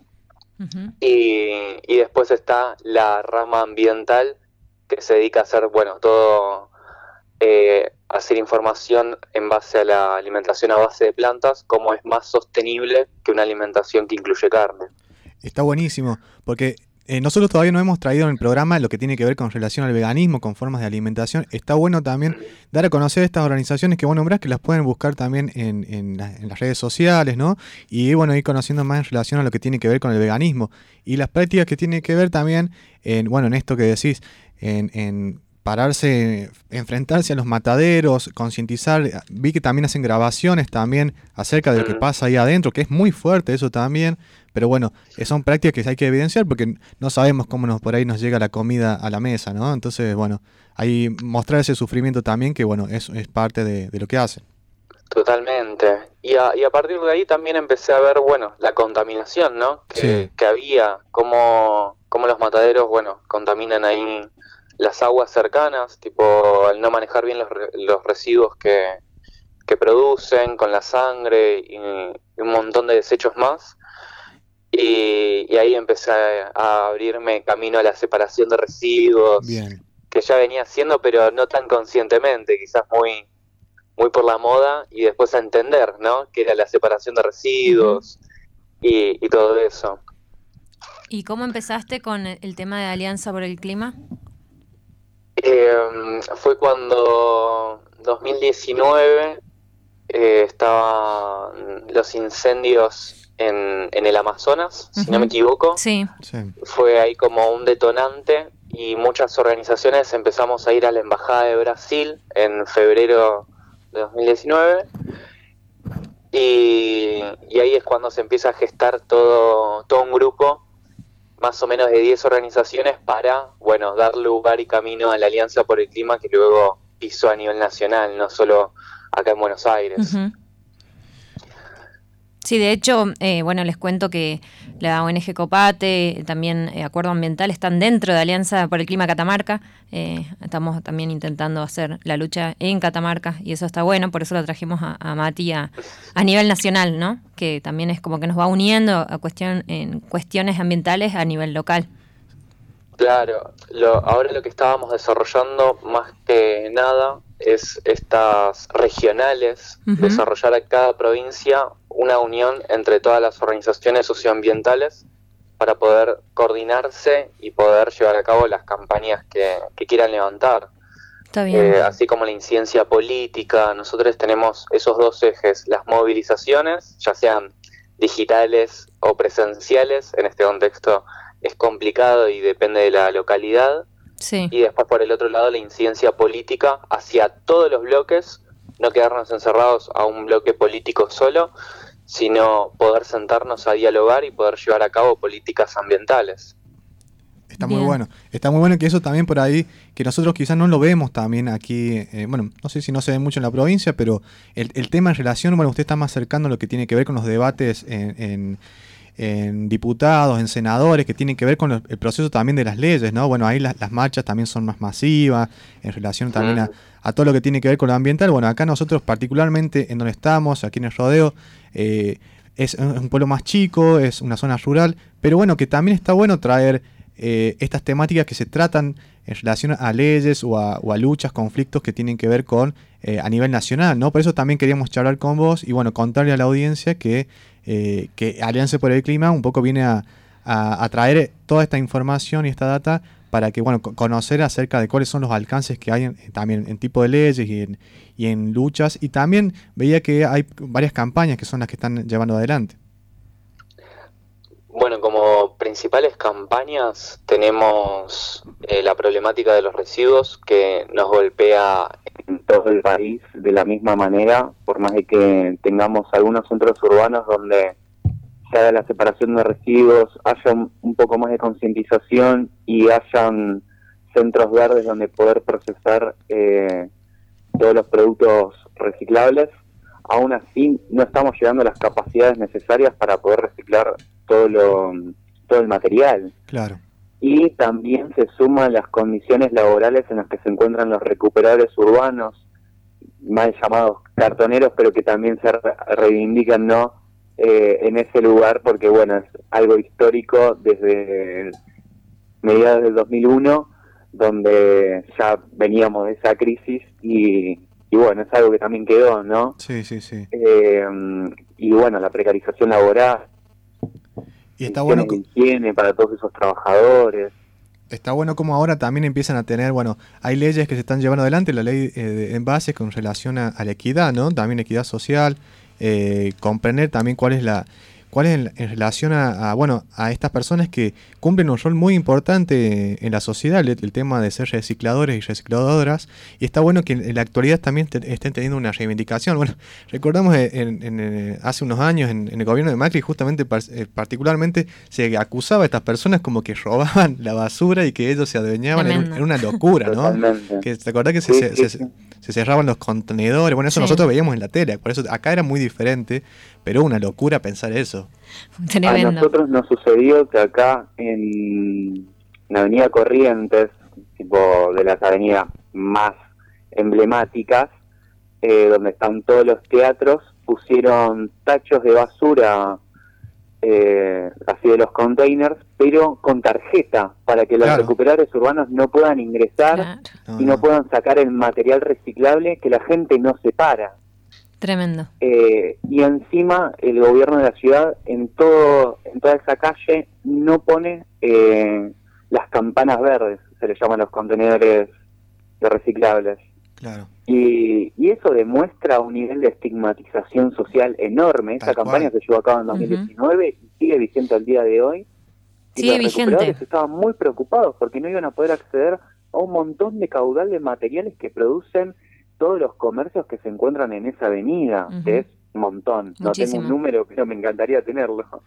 No, y, ade- y además el, el gasto de, de inversión para poner contenedores con tarjeta, o sea, una, es una estupidez. Una Y le estupidez. tuvieron que dar una tarjeta a cada inquilino que se encuentra ahí enfrente. Claro, eso me Eh, preguntaba, ¿cómo hacían los edificios? No, no, una locura. Tremendo. Eh, Mati, ¿y qué otra, qué otra campaña están llevando a cabo? Después tenemos basta de desmontes. Entendemos que los desmontes es también un, un factor de generador de desigualdad enorme, principalmente en el norte de nuestro país, ahí en la región chaqueña, y, y donde durante esto, este periodo estuvimos demostrando de que el desmonte no es progreso, eh, tampoco tiene licencia social. Ya llega un punto donde las comunidades no quieren saber nada, la gente vive del monte y lo único que hacen las empresas es destruirlo eh, en base a intereses económicos propios y que en realidad no termina llegando al resto de la, de la provincia, al resto de la localidad. Eh, entonces, más que nunca, bueno, queremos la implementación de la ley de bosques nativos, también ahí luchando para que no se modifique, pero tratando de buscar nuevos mecanismos para, para poder defenderlos. Empezaron a surgir emprendimientos y empresas que con, la donación de, gente eh, reforestan ciertas zonas, como mm, Seamos Bosques, Banco de Bosques, que, que se encuentran en distintas provincias y, y bueno, aportan su granito de arena. Así que de distintos lados tratamos de, de avanzar en ese sentido. Eh, bárbaro, Mati. Eh, en cuestión al, al nivel no- local, digamos, de Catamarca, eh, ¿cuál sería su apoyo? ¿Cuál sería la idea de apoyo en cuestiones ambientales? ¿no? ¿Cuál sería el, el principal objetivo bueno, de, de todas las ONG que estuvimos nombrando, que, formamos parte de Alianza por el Clima Catamarca? Bueno, lo, lo que veníamos hablando con, con las chicas de Copate Eh, y también con, con las distintas organizaciones que forman parte de la regional, es que el temática residuos es Sí. como uno de los principales ejes que, que queremos abordar. Bien. Eh, la otra vez hicieron esa iniciativa donde habían hecho la rayuela con todos los ODS, que Sí, esto que también ahí. es una estrategia de comunicación y concientización muy copada. Educación ambiental. Eh, Dentro de poco lo llevamos a, a cabo. Súper sí. interactivo. Ujú. Y bueno, justamente los otros dos ejes que, que veníamos hablando que nos parecía súper importante era esto de que se implemente la educación ambiental Exacto. integral que se acaba de sancionar acá en el Congreso de la Nación. Eh, sí, muy buena Y por el noticia. otro lado, que se trate la ley Yolanda para capacitar a los políticos de los tres poderes en la provincia. Clave eso, Mati, ¿no? Eso como Clave. también queríamos eh, recordar que es, en cuanto a la lucha ambiental, es, es muy importante que, que eso se lleve adelante, ¿no? Que, que, que los funcionarios tomen prácticas y teoría más eh, en relación a esto, que sea un eje transversal, ¿no? Totalmente. Y también Porque si no, perdón, donde... porque si no siempre se acude a, a- a bardear o a, a justificar las malas prácticas de la sociedad civil y no responsabilidad muchas veces de ellos mismos, los funcionarios. Totalmente, totalmente. Y a partir de ahí también desde las organizaciones de la sociedad civil ya podemos decir, bueno, ¿quiénes tomaron esas capacitaciones ambientales? Eh, ¿Qué políticos no? Y también señalarlos, como decir, bueno, a ver, no estás haciendo tu, tu trabajo y, y bueno, en las próximas elecciones eso también se tiene que reflejar, ¿no? Eh, De acuerdo, sí, no, nos parece totalmente. como bastante transparente e importante. Perfecto. Bueno, Mati, te agradecemos un montón por haber tenido eh, esta charla. Eh, la verdad que muy interesante. Bueno, queríamos tener un primer acercamiento con vos para poder eh, conocernos un poco más y para poder, bueno, un poco evidenciar le- esta lucha y esta práctica también que viene llevando adelante como Alianza por el Clima a nivel nacional y bueno, aquí justificando un poco lo que tiene que ver con, con su compromiso en la provincia también de Catamarca. Muchísimas gracias. Gracias, Mati. Les mando un beso enorme. Un análisis colectivo sobre la provincia de Catamarca. 18 horas. www.acuerdoambiental.com.ar Un programa socioambiental.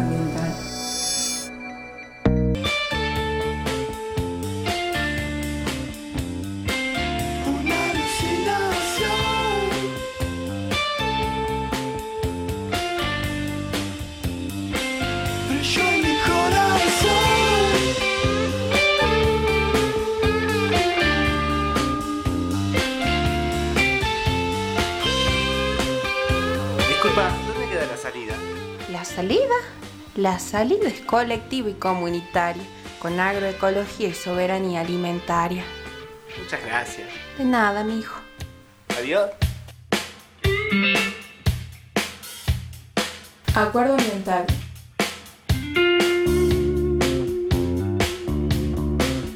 La naturaleza no es un lugar para visitar, es el hogar.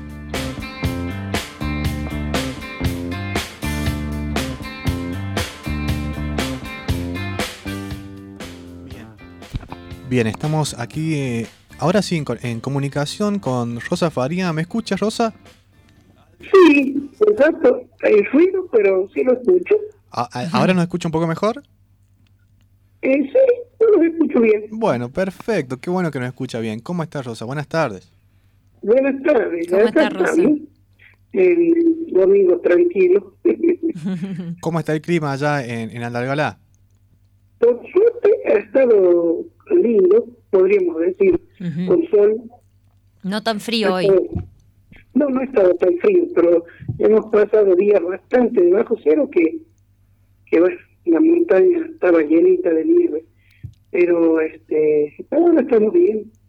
Qué lindo. Bueno, nosotros, nosotros cuando tenemos, un- cuando tenemos este, ¿cómo se llama?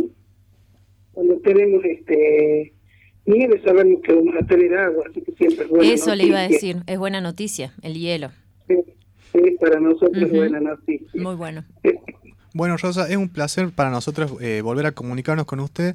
Y en este caso, eh, queremos charlar, traer eh, como tema, nosotros venimos eh, hablando con, bueno, hablamos con un joven de Buenos Aires que él eh, nos comentaba acerca de, de una organización en la cual él trabaja que eh, se relaciona en cuanto a la lucha ambiental, a promulgar leyes, eh, bueno, a concientizar a las personas. Y por ahí nosotros queríamos hablar con usted para que nos cuente cómo es eh, su práctica en relación, bueno, ahí con la lucha que llevan adelante en Andalgalá y que le vuelva a contar un poco a la audiencia de qué se trata, en este caso, su actividad, ¿no? Bueno, bueno, como actividad personal, digamos, docente, pero era docente, ahora ya estoy en el bando de los jubilados hace dos, dos meses. Felicitaciones. Que, pero y en cuanto a la lucha, no me acuerdo que había contado la vez pasada, pero nosotros este, llevamos acá una, una organización que fue creciendo con el tiempo este, para defender el cerro, nuestro cerro, ¿sí? Eh, ya llevamos más de 11 años trabajando in- ininterrumpidamente eh, detrás de, de lograr, este, bueno, que nos que nos permitan, digamos, vivir como hemos vivido hasta ahora, que es de la agricultura, la ganadería y bueno, también el turismo. Pero este, últimamente, bueno, ya hace bastantes años, este, no hemos podido lograr vivir de eh, tranquilos, en paz, porque este, bueno, los gobiernos están apostando a lo que para ellos ellos llaman desarrollo, cosa que este, es inexacto. Desarrollo por la mega minería no, no, no, no tenemos. Este, y esto no lo digo yo, digamos, no, es muy fácil de comprobar. Este, y bueno, es el, es es el, digamos, como el discurso que usan, eh, engañosos que usan los gobiernos, este, que las actividades extractivas eh, van a causar, este, digamos, desarrollo. Y, y bueno, detrás de, de esa defensa hemos venido desde, desde, como le digo, desde hace 11 años, este, caminando eh, no solo acá en nuestro pueblo, sino fuera de nuestro pueblo. Hemos hecho acampes, acampes en Buenos Aires, hemos hecho, este, digamos, acciones como, como por ejemplo, el año 2018, creo que fue, este, hicimos la, la primera cumbre latinoamericana del agua para los pueblos. fue Sumamente importante eso, sí. Los recuerdos que vinieron muchos, muchas personalidades importantes de- sobre la temática. Sí, y sobre todo, eh, que, y que es lo que nos importa casi, eh, que nos importa siempre también, es tener, eh, digamos, el eh, podernos encontrar entre, entre compañeros de- que, que estamos en estas situaciones de todo el país eh, y, e incluso del exterior. Y bueno, eso nos ha llevado siempre a, a un trabajo arduo que no tiene, diga- un trabajo que, que a lo mejor alguna persona este no no no no lo no lo entiende porque este es sin ninguna sin ninguna actividad de lucro ni nada por el estilo. Solamente este por el por el buscar la conciencia de, de, de- ¿no es cierto? La conciencia de, de, de qué significa eh, defender el agua, porque realmente este es un bien escaso, sobre todo para las regiones estas áridas en las que vivimos nosotros, y, y que en muchísimos ámbitos se está, este, digamos, como malgastando, este, y, y gastando incluso, le podría decir, de forma irresponsable.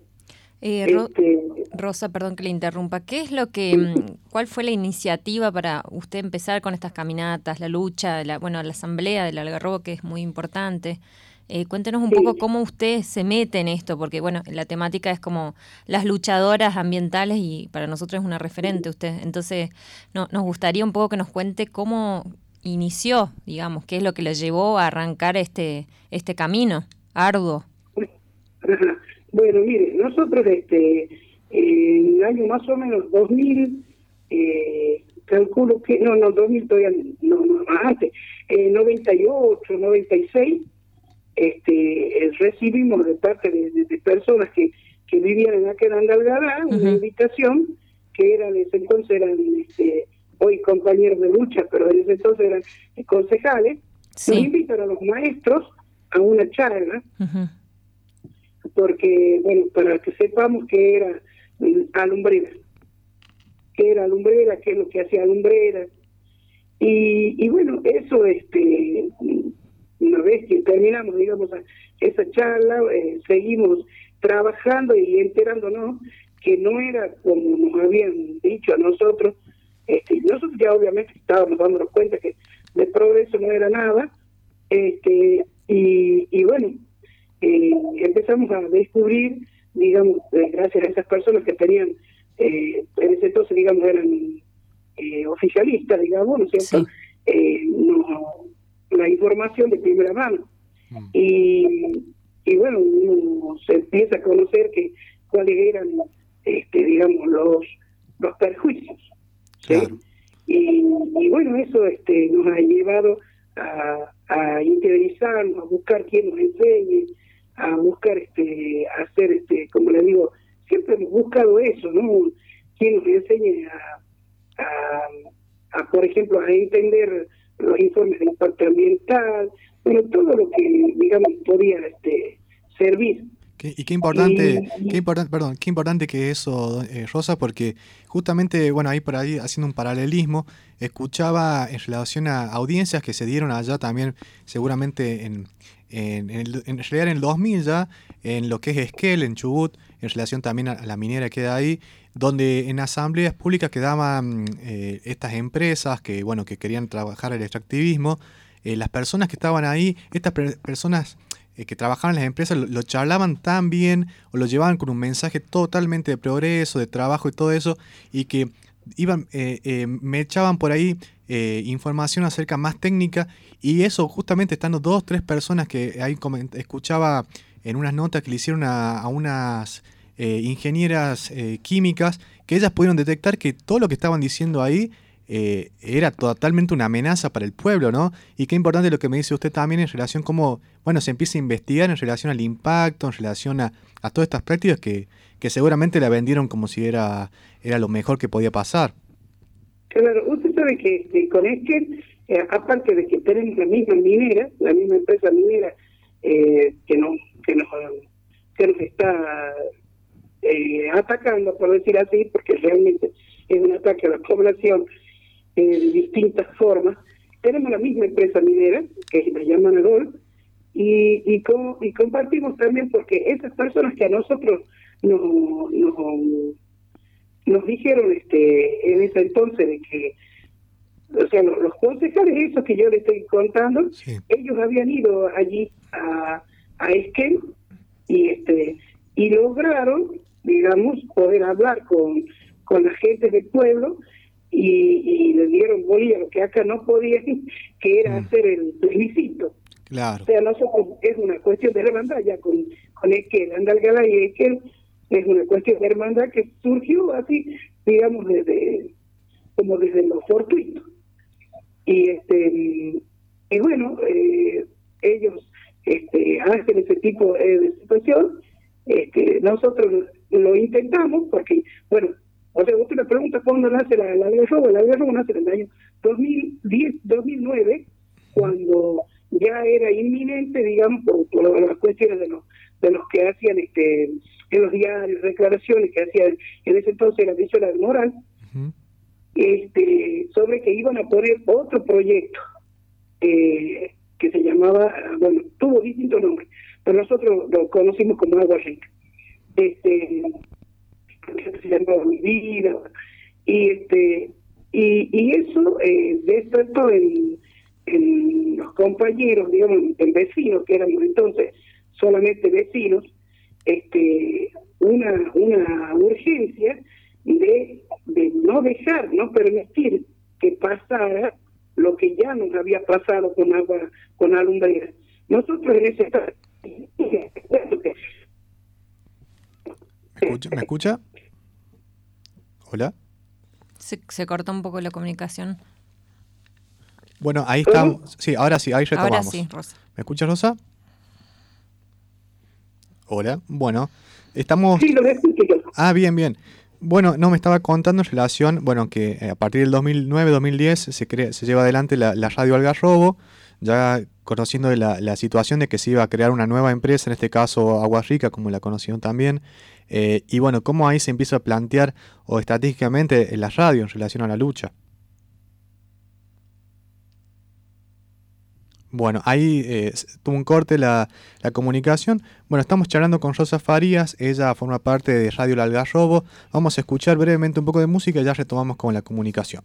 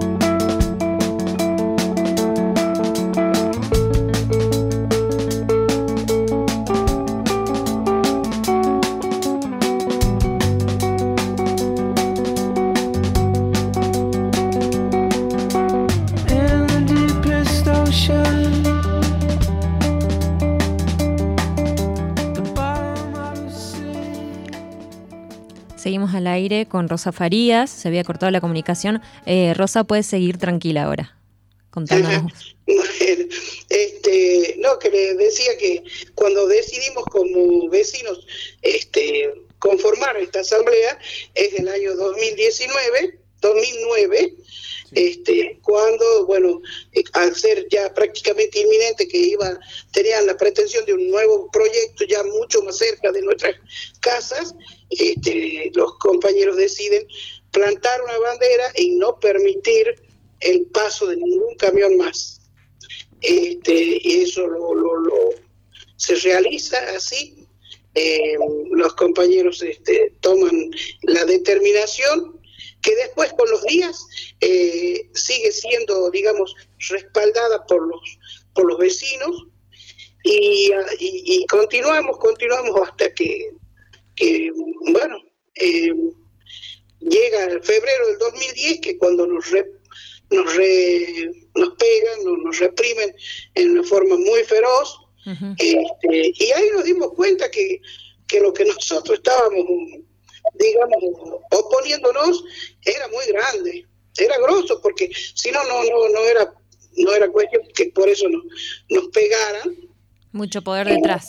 y era mucho el poder que se estaba, que al que nos estábamos enfrentando, pero bueno, eso nos dio, digamos, como el convencimiento que, que era lo correcto, que era lo que teníamos que hacer, y este y así fue creciendo, creciendo la necesidad de un amparo ambiental eh, presentado en este en todos los estamentos, porque obviamente como es, como corresponde tiene que agotar los estamentos de la provincia, eh, se fue a la nación, tuvimos que, que hacer allí también este eh, acampes en dos oportunidades para que para que sea tratado y este viste la procuraduría que siga siga el paso que tenía que seguir.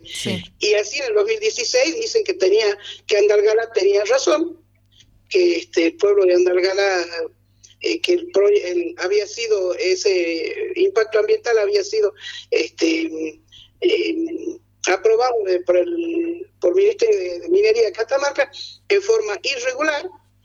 Y este, y bueno eso lo para el proyecto lo para hasta ahora que este se, eh, bueno después de- con el gobierno de, de- de este señor Sadi va no Sadi como es Jalil este que ha que ha digamos ha hecho muchas cuestiones de, estrago en cuanto a la justicia eh, logra este sacar eh, por pronto digamos eh, decir que la la, la ordenanza de protección del río que nosotros teníamos era, era anticonstitucional. Eso les permite a ellos un tiempo para eh, darles, darles lugar para que autorizar a explotaciones, no, no es explotación, eh, según ellos es una exploración avanzada y están desde abril allí en el cerro.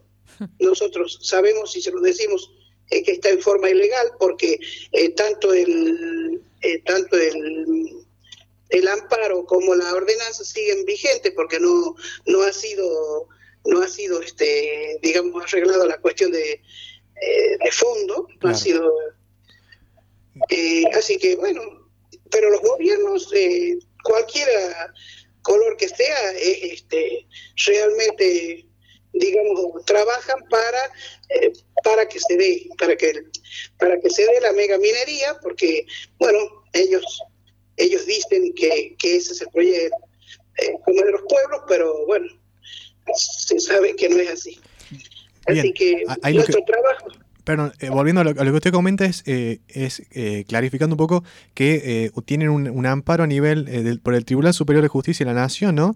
Para, para que no se, para, bueno, reconociendo que es inconstitucional eh, que estas este, prácticas claro que estaba autorizado en forma irregular irregular, tal cual. eh, había varias situaciones que no, no habían sido eh, previstas bueno Y a su vez con el presentan, tiempo, obviamente, eso se transformó en, en incumplimiento a las Sí. leyes de ambiente, sí, como, como la ley general de la ley general del ambiente, Sí. la cuestión de- del ambiente periglaciar, eh, todo ese, la ley de bosques, porque todo, todo se relaciona.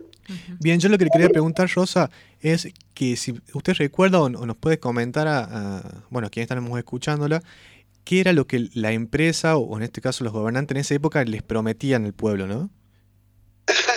Este, bueno, la, propaganda institucional, eh, digamos, de la empresa, este, que en ese entonces, eh, bueno, eh, era alumbrera, digamos, eh, bueno, lo que prometían eran casas, este, el tren, eh, ¿qué más? Nos decían, este, bueno, escuelas, y bueno, y el trabajo, que, que, nunca, nunca es, digamos, en la cantidad que, que se, se pretende, porque porque generalmente buscan personas de otro lugar.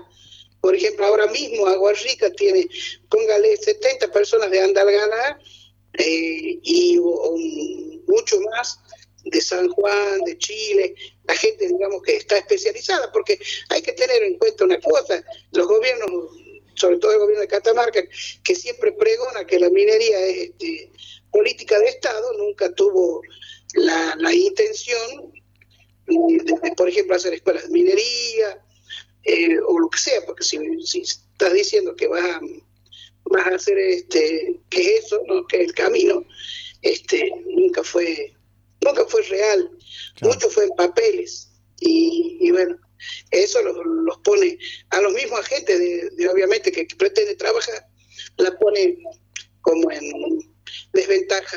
Claro. Eh, Rosa, em, le quiero preguntar una cosa. El- la cuestión del diálogo de las minerías con respecto a la sociedad. Em, ¿Nos puede contar un poco si hubo algún diálogo a partir de que apareció la primera empresa? Em, diálogo y, y que escuchen y que puedan llegar a, a poner en práctica lo que ustedes pedían. Em, con- cuéntenos un poco para lo que no sabemos o lo que... Claro, hace muchos años cuando, cuando digamos, pretendían ponerlo al, al proyecto, ¿no? Cuando recién se comenzaba, al proyecto Agua Rica, este, se hacían mesas de, de, de- de transparencia, creo que les llamaban, eh, pero cuando nuestra gente obviamente se iba y se preguntaba, eh, las respuestas eran vagas y, y, bueno, nosotros siempre hemos tenido una, una característica, no, no vamos como vecino común, o sea, siempre hemos buscado el apoyo de la gente que sabe. Claro. O sea que si nosotros vamos a, a, a la- a una mesa de diálogo, como decirle así, vamos a ir con nuestros técnicos Exacto. con gente que más muchos compañeros que con los años ingenieros agrónomos eh, gente que estudiaba este eh, digamos con memoria de abogacía y todo ese tipo de cosas que fue eh, siendo digamos el caldo de cultivo para para ir aprendiendo y para poder hacer frente. Ahora por ejemplo en la pandemia eh, la empresa ha tomado una determinación que tercerizando, digamos, por decir así, por media, mediante fu- eh, fundaciones. Este, ellos dicen que han eh, entablado diálogo con la comunidad. Eso es una mentira en realidad, porque este, cuando, cuando se pretende de que eh, ingresar, digamos, como como vecinos del, del Algarrobo, póngale así, Sí. como ya nos tienen este con nombre y apellido, este, ¿cómo decirle? Señalados. Sí, ya están eh, estigmatizados, digamos, con... nos tienen identificados, Sí. eh, no, no nos permiten. Bien. Y bueno, obviamente que después de los sucesos de, de, de abril, Sí. cuando el gobernador este dijo muy, no sé, que la iglesia iba a conversar con Andalgalá, no, Andalgalá le dijo muy clarito que ya a esta altura, después de todo el daño que han causado en las familias, no hay nada para conversar. La conversación puede darse después que se vaya la minera. Bien. Cuando se vaya la minera del cerro, allí se puede decir que algo podría conversarse. Antes no. Antes no, porque es mentira. No se puede dialogar desde, por ejemplo, desde una cuestión de, de inferiores y superiores, desde, desde ellos han encarcelado a mis compañeros, han eh, lastimado a las familias, eh, han avanzado sobre sus propiedades personales, o sea, sus garantías personales desaparecieron. O sea, no, no, no hay nada para, para conversar. Realmente ya creemos y sostenemos que ya la conversación se puede dar cuando la minera salga del cerro Muy bien. si hubiera alguna posibilidad. Pero como ellos, este, el- todo partido político es- trabaja para la minera, porque trabajan para la minera, eh, este, y aparte son socios también, eh, porque no hay que olvidar que IMAD, eh, IMAD este, eh, de- forma parte del, o sea, son los dueños de lo que quedó de Alumbrera, y ahora se han juntado con la Yamana para llevar adelante el pretendido proyecto Agua Rica. Bien. Entonces, al ser socio, no puede ser socio y parte. O sea, vos sos socio en la parte esa de, eh, de, de la, ya- de, de IMAD. Le das la orden, eh, fiscalizas que, que, que, que sean ambientalmente correctos, como que haces todo. No se puede ser juez y parte. Algo no está bien. Así que no, no, no, no se puede conversar con los gobiernos desde la... Y no es solo Andalgalá, usted, si usted puede fijarse, Chubut ha pasado lo mismo, o sea, eh, el modo operandi de, los- de los gobiernos es el mismo. Sí, es un Hace sistema lo mismo. que opera en toda Latinoamérica de la misma manera. Sí. Sí, mire, mire con el gran problema de social que hubo en Andalgalá. ¿Usted cree que algún legislador catamarqueño vino a Andalgalá a fijarse cómo estaba la gente de Andalgalá? ¿Cómo, cómo, cómo, qué pasó? ¿Cómo estaba alguna familia? Si, no, lo único que se logró, digamos, lo único que hicieron fue este, nuestro propio senador eh, participar en la, en la denuncia que se le hace a, su- a sus propios vecinos. Sus propios vecinos. Sí. Y, eh, Entonces, sí. ¿qué podemos conversar? ¿Con quién vamos a conversar? Eh, Conversar con el enemigo, no sé. Claro, y, y justamente, bueno, recordamos a la audiencia que eh, en esa época, en abril, fue cuando, bueno, vecinos y vecinas se manifiestan en contra de, bueno, de este emprendimiento, del proyecto Mara, como se llama, como le lo quieren nombrar también, y vi- viendo que, evidenciando que las máquinas estaban llevando adelante, bueno, eh, esta exploración, como dice, pero bueno, ya estaban trabajando, de alguna forma violando lo que es este amparo municipal que tienen, eh, la ordenanza que municipal que, que, bueno, que presentaron los que vecinos. el río. Tal cual. Y que ahí, bueno, eh, recordamos que ahí se presenta una serie de, de conflictos en la cual eh, eh, terminan encarcelados eh, tre- 13 personas, en la cual son vecinos y vecinas, como usted también me comentaba en, la- en un momento que pudimos charlar, y que luego de eso, eh, bueno, en la actualidad, eso lo quería comentar, en la actualidad lo- eh, estos vecinos y vecinas se encuentran a su vez con un proceso judicial, ¿no? Que eso también Una causa penal. Una causa penal que bueno que hubo una, una, una fuerte bueno por decirlo así eh, de- en algunos medios estuvieron informando eso lo que fue en esa época pero después ya eh, qué pasó y en realidad qué pasa ahora con estos vecinos y vecinas y cómo se está viviendo el proceso. Claro, mire, nosotros, bueno, el proceso continúa. Hasta lo que yo sé, este, no, no se hizo, digamos, la, eh, este, que se tiene que hacer una, como se diría, eh, ver la cuestión de las pruebas técnicas, ¿no? Digamos, los celulares, porque acá entraron por a las casas, se sacaron los celulares, eh, llevaron computadoras, este, llevaban los carteles que dicen no a la mina, los felpones, las pinturas, eso fue lo que llevaron, pero lo que sí llevaron fueron computadoras, cámaras de fotos, que este, los compañeros tienen, ¿no? En su, en su poder. Un hostigamiento, Eh, claro. Una persecución y hostigamiento. Sí. Eh, Persecución y, y hostigamiento, digo. Perdón. Persecución y hostigamiento en relación a estos vecinos que queriendo buscar información, sacándole, bueno, Sí, cartelería, ¿no? Todo tipo de manifestación que puedan generar. Yo le voy a mandar un, ahora cuando después que corte Sí. un este una entrevista que todavía yo a la, hizo gente de Buenos Aires porque siempre ha pasado que, que este, la gente del de, digamos del nivel nacional nos ha nos ha acompañado. Eso ha sido así por suerte porque si a nivel provincial eh, solo ustedes y unas dos o tres radios nos han nos han convocado este pero donde los compañeros dicen hacen su testimonio de cómo fue el momento en cuando, cuando fueron por sus casas. Bien. y realmente es impresionantemente triste. O sea no es una cosa así eh, digamos vos oh, está exagerando no, no, o sea, hubo una chica de 16 años que, que, que la esposaron junto con el padre y el hermano, eh, porque supuestamente buscaban cosas, eh, fue, estuvo esposada, es una menor, Claro. Estuvo esposada, eh, eh, un niñito, que, que eso a mí me rompió el corazón cuando yo leí, porque realmente nosotros el niño este lo conocemos desde que, porque siempre ha ido a la asamblea con su mamá, que es una chica joven, y su papá, que también este, fue, estuvo preso eh, en, esta, en esta vuelta, ¿no? El, el niño dice que cuando le hicieron poner de rodillas, y es un niño como mi nieto, tiene siete años, No, increíble. Increíble. entonces me viene, ay, mire, te juro que yo empiezo a contar y, y vuelve en mí la pena que uno siente. Y está bueno lo que usted dice en relación a, a que, bueno, en este caso estamos aquí nosotros en- también en Catamarca contando que esto no pasa en, en otro país, pasa aquí también en esta provincia, En ¿no? provincia. Entonces está es lo que bueno. nos hace vivir el gobierno de Jalil. Y, y antes nos hizo vivir eh, el gobierno de Venezuela del Moral, cuando en febrero de- del 2010 nos, nos recontrasonaron a palo. ¿Eh?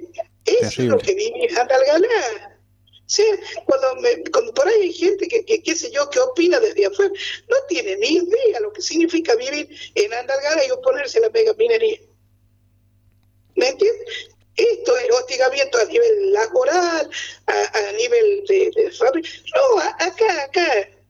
Y, y, y cuando vienen, cuando vienen siempre, que, que el otro día ha venido Jalil así, eh, en, en oscuras, porque es como, como, como le decimos nosotros, siempre se portan como ratas, ¿sí? Porque cuando viene, viene con la fuerza pública, con, si no, no pueden llegar a Andalgalá. Este, nosotros ni, ni nos enteramos tampoco, ni, pero, o sea, acá vienen con, con lo que son eh, los Kuntur, infantería, vienen los perros, así nos han tratado siempre, desde que nosotros nos oponemos firmemente a este proyecto. A nosotros ya venimos con esta situación que si bien ahora en, en febrero, eh, va en abril, tuvo un rebrote, pero ¿cómo pasaron esas máquinas? Esas máquinas pasaron este, custodiadas por el, por el por la gendarmería, por Belén. ¿Me entiendes? La llevaron por la 40, entraron por Belén, Santa María, por atrás de, de Andalgalá. Así la hicieron pasar. Entran como ladrones, ¿eh? Sí. Increíble. Como nosotros lo- lo- los vecinos no tenemos la logística para decir, uy, sí, subimos al cerro. No, esas cosas no las tenemos, obviamente, somos personas comunes. Este, ¿Me Claro. entiendes? Pero es ese el modo en que nos trata el gobierno de Catamarca. ¿Qué, qué podemos charlar con alguien de ese tipo de cosas? Clarísimo. Clarísimo, doña Es Rosa. muy, muy triste vivir acá. Es muy triste. Y la verdad que, bueno, Es triste oponerse, ¿no? Porque, porque Andalgalá es bellísimo. Andalgalá, porque nadie entiende cómo podemos nosotros dejar que nos peguen, así nos dijo una persona una vez. Yo, porque no viví en Andalgalá, porque no, porque no, no sé, porque no, no querrás a tu pueblo, porque nosotros siempre hemos vivido acá y no tenemos por qué pensar que nos tenemos que ir porque porque porque al gobierno central se le ocurra. Tal no, o sea, Bien, ya, ya- ya- ya hubo 22 años de minería con alumbrera. 22 años. Así es que les hicieron eh, la fiesta del poncho, la, la, la cosa esa de la fiesta del poncho, eh, les hicieron muchas cuestiones en Catamarca. Así metieron la mano en la lata, eh, así, gracias a la plata que, que, que sale de Andalgalá, ¿me entiendes? Y ahora, porque siempre, mire, lamentablemente el entuerto político no tiene color, acá cuando este se, se se- el gobierno este de Jalil eh, hizo no sé qué tramoya y, y le, le sacó las, las regalías mineras, las dirige él. ¿Dónde se ha visto? Pero así ve usted, y esa es la pena que uno siente, los legisladores que, que- que- que están allí eh, eh, calentando las bancas, porque esa es así, yo se lo puedo decir en la, en la cara sin ser grosera a cualquiera de ellos, porque eso es lo que ellos hacen, hacer funcionales. Tal se cual. callan la boca, se callan la boca y, y- y esta gente cree que, uy, es el salvador del mundo. No, acá hay muy mucha mugre bajo la bajo de la, de la alfombra. Tal hay cual. muy mucha mugre. Y está muy bueno, eh, bueno, comentamos que estamos charlando con Rosa Farías, ella forma parte de Radio El Algarrobo, lo estuvo comentando en relación a, la lucha que se vive ahí históricamente en Andalgalá, en relación a las mineras, los proyectos mineros. Me parece muy interesante y muy claro lo que usted ha dicho y también hacer responsabilidad, bueno, a, todos los trabajadores funcionarios en relación a esto, a, lo- a los legisladores, a la gente que trabaja también para mejorar supuestamente la calidad de los pueblos, ¿no? Porque bueno, esta es una lucha histórica que todavía no, no cesa y que bueno, por eso nos parecía muy, muy interesante poder charlar con usted y como decíamos aquí también comprendido lo que se vive en la situación en Catamarca, en este caso en Andalgalá. Por eso yo le quería preguntar, eh, Rosa, si puede decirme, si puede, ¿qué, qué le- diría en este caso a, a- a jóvenes o a personas que también puede ser como de su edad, que, que bueno, que en relación a la lucha ambiental, ¿no? Eh, en- como a una, si hay algún tipo de esperanza, ¿no? Pensando de este tipo. Y yo creo que la esperanza de, de- todos nosotros está en ser, en organizarse, en, en pensar en el otro. ¿Sí? O sea, no, no es Andalgalá nomás el que tiene, eh, digamos, situaciones con la minería.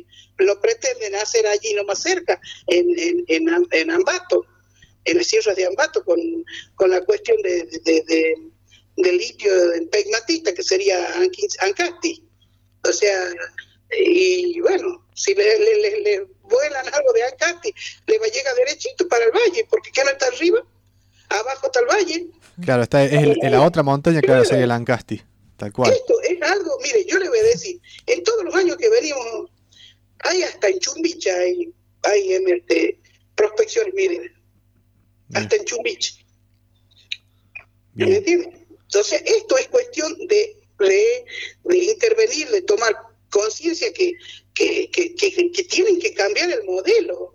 Bien. No, no, no, no, puede, no podemos ser eh, sacrificio para, para, para no sé quién, para el- porque no es solo el extranjero. Lamentablemente, lamentablemente sí, el extranjero es el que mayor se llevará la, la tajada, pero, pero los venden patrias de esta zona son peores.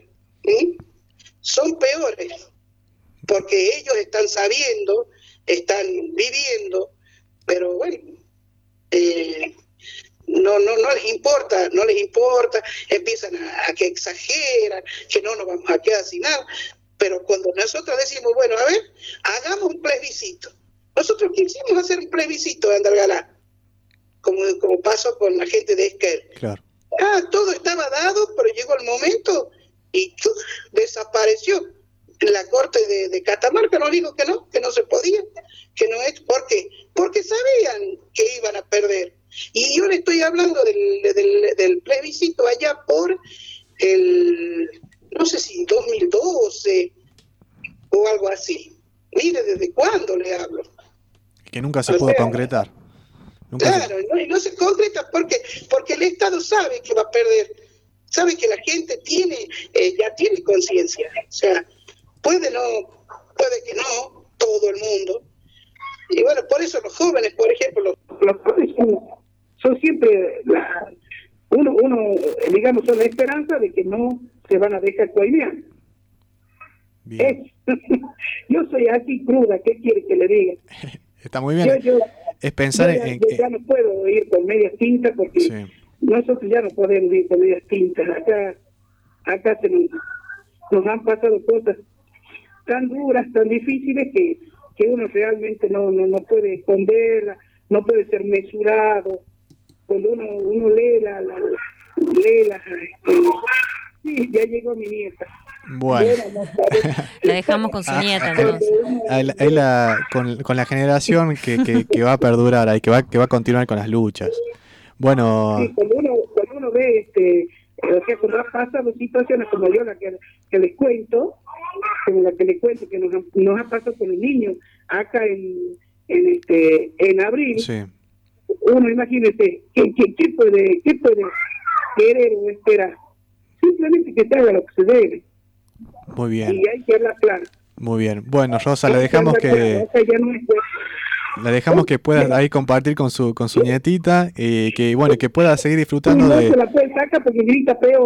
Tranquilo. Que Muchísimas gracias, Rosa, por, por Yo esta estoy conversación. siempre a, a disposición, no se preocupen, ya soy jubilada. Bien, muchas gracias. Y esa es mi forma de ayudar. Mi forma de ayudar a mis compañeros es estar estar eh, difundiendo lo que nos pasa. Yo, si bien me, me, me, me- me emociona, me, me, me- me pone triste, pero eso es mi contribución diaria. Mu- Muchas gracias, doña Rosa, muy agradecidos por esta comunicación y bueno, gracias por su tiempo. Que tengan un buen No, domingo. Hasta luego. Bueno, bueno. Hasta luego.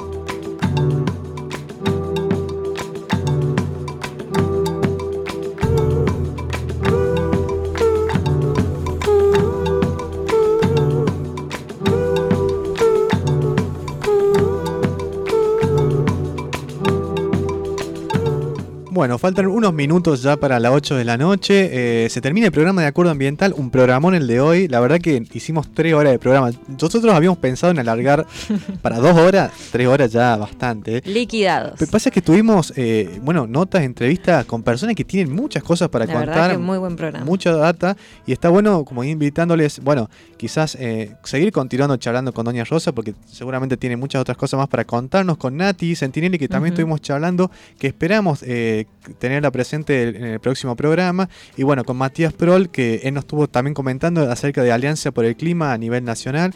Bueno, un poco de las propuestas que llevan adelante. Un programón el de hoy. Eh, la verdad que, bueno, me quedó un poco sacudido, ¿viste? Eh, es fuerte charlar también con Doña Rosa, pero estaba muy bueno también comprender lo que pasa de ahí. Y me gustó eh, la propuesta, ¿no? El incentivo, organizarse, eh, trabajar en, en conjunto y, bueno, reconocer también lo que tiene que ver con, con las diferencias que existen, ¿no? Sí, Lucas, y es un poco lo que estamos haciendo nosotros, desde la ONG Copate, desde Acuerdo Ambiental.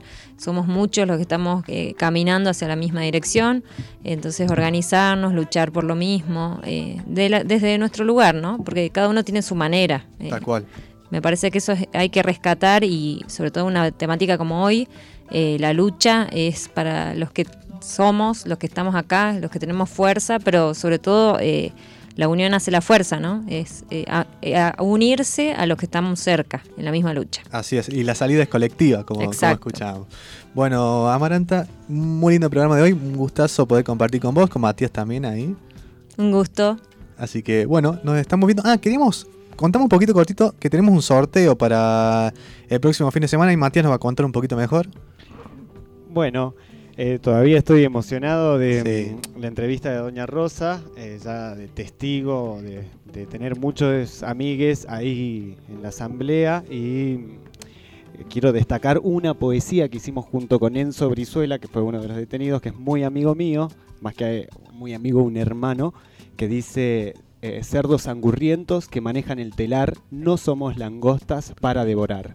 Y tú mismo podrás ver la avaricia de este sistema malgastando y destruyendo los recursos del planeta, ¿no?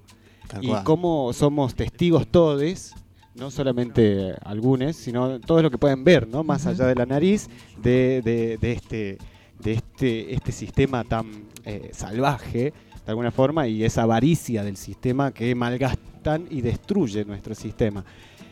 Volviendo al sorteo que vamos a tener la semana que viene, señoras y señores, viene Romina Reynoso, mi hermana, que Bien. ella es esteticista, trabaja todo lo que es belleza corporal, y vamos a estar sorteando a partir de este momento por las redes de Acuerdo Ambiental o las redes de Radio Ambato por Facebook o Instagram, una limpieza facial con todo la mar en coche, salís hecho, mirá, parece que recién nacés, más o menos, Mm. piel de bebé. Tremendo. Hermoso, es como que te pasaste miel por la cara, más o menos. Un espectáculo. No sé si miel te van a pasar, pero algunos, eh, bueno, es importante, bueno, también productos productos eh, naturales, Bien. este, exfoliantes naturales, como para limpiar la cara de grasas y, bueno, dejarla lista para eh, recibir el nuevo, el nuevo agosto con la cara limpia, Ya, digamos. Un hermoso, muy bien, muy buena propuesta, así que bueno, les invitamos para que puedan, bueno, vamos- seguramente vamos a, podemos hacer una encuesta o algún tipo de,